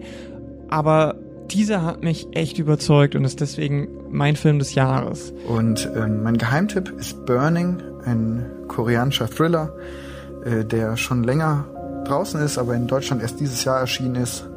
Und er schafft es einfach, ein Crime-Thriller, unglaublich spannend mit einem politischen Kommentar über die Gesellschaft in Korea zu verweben. Auch in wunderschönen Bildern. Mein Geheimtipp dagegen ist ein Thriller, eine Co-Produktion aus äh, Belgien und Großbritannien, spielt irgendwo in Großbritannien. Und zwar A Good Woman is Hard to Find von äh, Abner Pastel. Wirklich knackiger Thriller, aber jetzt nicht dieser riesengroße Mega-Entwurf ist. Also ein Film kann auch einfach mal nur so ein kleiner Film sein. Und ähm, fand ich aber richtig stark, habe ich auf einem Filmfestival gesehen und ist deswegen so ein bisschen mein Geheimtipp. Also schaut euch unbedingt an. Porträt einer jungen Frau in Flammen und A Good Woman is Hard to Find. Ja, der schlechteste Film, den ich in diesem Jahr gesehen habe, heißt äh, Star Wars Episode 9 The Rise of Skywalker. Ich fand es äh, war ein grauenhaftes Kinoerlebnis, das für mich sinnbildlich eigentlich für steht, was für alles, was gerade in Hollywood passiert. Wolfgang, du hast es auch äh, selber in der Filmanalyse, glaube ich, gesagt, dass es so ein bisschen ist, als hätte man noch diesen Text von Scorsese in der New York Times gelesen und äh, sich gedacht, und das versuchen wir jetzt noch mal in einen Film reinzupacken. ich finde, das wirkt wirklich wie wirre Drehbuchszenen hintereinander abgefilmt. Jede Szene ist gleich lang. Der Film ist völlig unlogisch. Ich finde es ja okay, wenn Filme übertrieben und unlogisch sind, aber dann erzählt mir doch nicht die ganze Zeit irgendeinen Plot, dem ich da äh, folgen soll. Und man hat ja jetzt auch schon in so ein paar Reddit-Threads irgendwie gelesen, was da wohl hinter den Kulissen abgelaufen ist, dass der Film eigentlich ganz anders hätte anfangen sollen und man sich, sich, sich dann gedacht hat, ach, eine wichtige Figur, die führen wir einfach am Anfang dann im Text ein, dann passt das schon irgendwie und den Rest klatschen wir irgendwie auf Fortnite. Also ich finde, das ist irgendwie, also für mich ein grauenhaftes Kinoerlebnis äh, gewesen, aber schön, dass diese Trilogie jetzt zu Ende ist. Und Honorable Mention, vielleicht jetzt nicht der krasseste Kunstfilm des Jahres, aber mich hat Free Solo sehr beeindruckt, diese Dokumentation über Alex Honnold, der da El Cap, diese beeindruckendste Wand der Welt, ohne Seil hochklettert, weil für mich das so ein ganz schöner Anknüpfungspunkt war an zwei Filme von Damien Chazelle, die ich sehr mag, einmal First Man und dann Whiplash. Filme über Menschen, die so über sich hinausgehen, aber die immer die Frage auch beinhalten, warum überhaupt? Also das fand ich bei First Man ganz eindrucksvoll, dass immer wieder gefragt wird, aber mussten wir überhaupt auf den Mond fliegen? Oder war das nur dem Space Space Race eigentlich geschuldet. Oder auch bei Whiplash diese Frage, muss man überhaupt da an diesem Konservatorium Drums spielen? Und ich finde, Free Solo treibt es auf die Spitze, wo man sich wirklich fragt, wer muss ohne Seil da so eine Wand hochklettern. Nichts ist damit gewonnen eigentlich, aber er muss es irgendwie machen. Und ich finde gerade deswegen auch so schön, dass Alex Honnold so ein unbequemer, seltsamer Charakter ist, der einem vielleicht gar nicht sympathisch ist. Und dann sieht man diese Leistung, die dann gleichzeitig, finde ich, in dieser letzten Szene, ja, wie die beeindruckendste Actionsequenz ist, die ich je gesehen habe. Aber es ist eben echt gewesen. Also ich finde, das ist ein, ja, sehr cooler, beeindruckender Film, hat mir sehr gefallen. Und wir kommen zum großen Finale. Martin Scorsese's The Irishman gegen Bong Joon-ho's Parasite. Was sagt ihr? Ganz pragmatisch. Parasite. Ging mir einfach deutlich besser noch rein. Ja, muss ich auch so sagen. So weit sind wir jetzt gekommen. Also, also ja, doch, halt doch, doch, doch, Ja, also, man ist nein, man ist, Lust mehr, ja. ich bin überhaupt nicht müde, aber ich bin auch dafür, dass Parasite der beste Film des Jahres ist. Der ist es und der ist es auch mit einem großen Abstand zu allen Filmen, die wir heute besprochen haben und wahrscheinlich auch zu allem, was wir gesehen haben. Es ist wirklich ein Meisterwerk. Man kann hier das Wort einmal in den Mund nehmen. Parasite hat zu Recht es verdient, auf dem ersten Platz zu stehen. Wir haben schon, glaube ich, sehr viel gesagt. Man könnte sicherlich noch einiges anführen. Und äh, du hast das ja auch damals gemacht, Christian, äh, das mit Bourdieu zu lesen, mit der Habitus-Theorie mit dem äh, sozialen, kulturellen Kapital, das sich die Figuren drauf schaffen um dann einen Aufstieg zu erleben. Äh, das ist wirklich so grandios und das ist so ein intellektuelles Kino, das aber nicht intellektualistisch ist in der Weise, dass man erst einmal äh, jetzt Theorie sich drauf schaffen muss, um diesen Film zu verstehen. Mich hat das auch ein bisschen erinnert an Hitchcock, der sich ja ganz stark auf Psychoanalyse bezieht, ohne dass man jetzt äh, Freud oder Lacan gelesen haben muss. Und so muss man auch nicht Bourdieu und muss nicht Marx gelesen haben und versteht dennoch sehr gut dann, wie eigentlich die Gesellschaft gebaut ist, wie sie funktioniert und wo die Ungerechtigkeiten stecken. Für mich ist das fantastisch. Na, Wolfgang und ich haben ja gerade schon so ein bisschen vielleicht kurz diskutiert. Ich hatte da gerade keine Möglichkeit mehr zu antworten und ich habe mir jetzt auch nicht aufgeschrieben, was da die exakten Argumente waren. Aber ich würde doch sagen, er schafft am Ende jetzt natürlich nicht die große Revolution, aber nur weil da am Ende vielleicht in einem Film eine Zuspitzung stattfindet, heißt das ja nicht, dass da die Eindeutigkeit ist, dass uns da alles erklärt wird. Und wenn uns hier dann stattdessen das Zerfallen von Solidarität, dieser innere Konflikt innerhalb der Klassen als so ja, so ein Automatismus dargestellt wird, wenn das so konsequent dramaturgisch durchexerziert wird, dass es eigentlich keine andere Option gibt, als dass es so passiert, wenn so dieser feudalistische Impuls der Menschen so groß ausgestellt wird und auch mit den Mitteln des Humors und der Gewalt und des Ekels so beschworen wird, dann darf man da doch auch skeptisch sein und sich fragen, wie entsteht um diesen Film, der vom Konflikt, vom Kampf erzählt, so viel Konsens, so viel einhellige und oft dann vielleicht auch unreflektierte Liebe. Man sagt dann, es handelt von Klassenkämpfen, dann geht es natürlich auch, ähm, das wurde hier dann erwartbar angesprochen um Bourdieu und natürlich auch Marx. Aber ich weiß nicht, ob das diesen Film, der dann aber auch aus einer, sagen wir es mal, linksliberalen Perspektive an vielen Stellen kommt, der auch eben das nicht alles konsequent auserzählt, der uns gleichzeitig zu viel Katharsis und zu wenig Katharsis in diesem Zusammenhang anbietet, der so ein bisschen zwischen die Stühle fällt, da darf man skeptisch sein. Und ich finde auch, man darf einen Film wie The Irishman in dem Zusammenhang nicht unterschätzen. Ähm, ich stimme aber trotzdem für Parasite, ist einfach der beste Film. ich will noch einen Aspekt, noch einen, einen Aspekt noch gerade noch anfügen, dass der nicht vergessen wird. Ich halte diesen Film auch für so hervorragend, weil er in meinen Augen den klügsten Kommentar zu der ganzen Klimadebatte ganz beiläufig uns darbietet. Und zwar geht es darum, dass äh, die armen Leute nach Hause kommen und dann ist ihre ganze Bude überschwemmt. Äh, dieses ganze Armenviertel ist von einem äh, äh, ja, Regen zerstört worden, von einer Naturkatastrophe zerstört worden. Und äh, die Dame aus reichem Hause sagt, ach, das ist ja schön, dass jetzt mal wieder frische Luft ist, jetzt kann man durchatmen, nämlich die da oben kriegen das nicht so mit.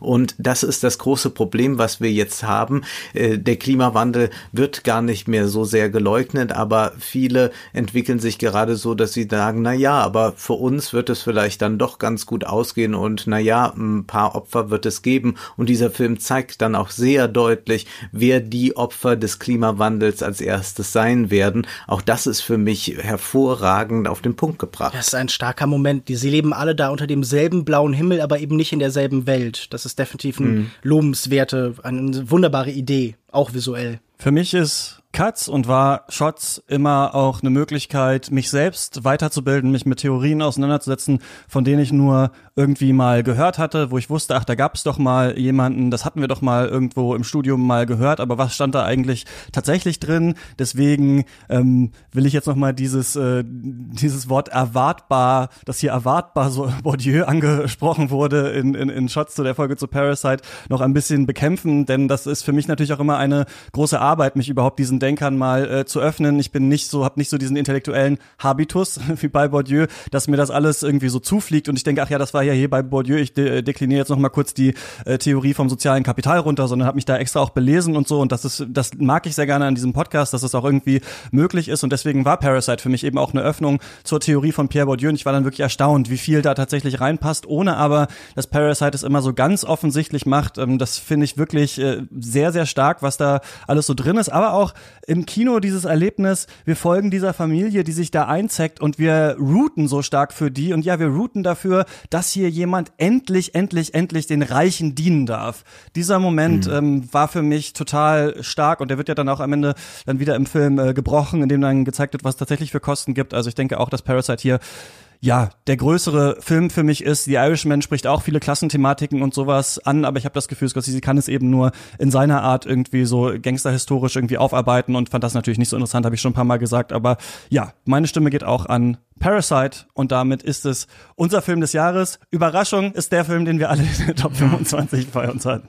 Es ist ja auch eine aufregende und mutige und spannende Wahl. Hätten wir nicht doch mit 90s wählen sollen. es wäre überraschend und originell gewesen. Dem, Aber das kann man äh, nicht Muss man denn jetzt weisen. wirklich edgy sein, um des edgy Seins willen so? Also ich meine, ist doch schön, dass wir einen Film haben, der elegant inszeniert ist, der ja, weiß ich nicht, unterhaltsam inszeniert ist, der spannend inszeniert ist, der gesellschaftliche, politische Themen aufgreift und schauspielerische gute Leistungen irgendwie bietet, schick ausgestattet ist, also der wirklich halt echt so ein richtig tolles Gesamtpaket ist und nicht doof ist, sondern aber auch gleichzeitig unterhaltsam und wie gesagt mitreißend für viele Leute. Selbst wenn sie vielleicht nicht alles äh, an, sag ich mal, euren berühmten Dichtern oder Philosophen rezitieren können, die ihr euch Aber als ich finde auch gerade, vielleicht ist das auch eine Stärke gerade an Parasite. Man kann das natürlich so sehen, wie du es gesagt hast, Lukas, so ein bisschen ja Konsens. Darauf können sich alle irgendwie äh, einlassen und niemand fühlt sich davon angegriffen. Aber vielleicht ist das gerade auch das Starke an Parasite, dass der einer intellektuellen Betrachtung standhält, aber auch dass Leute, die sich jetzt nicht mit den Theorien auseinandergesetzt haben, trotzdem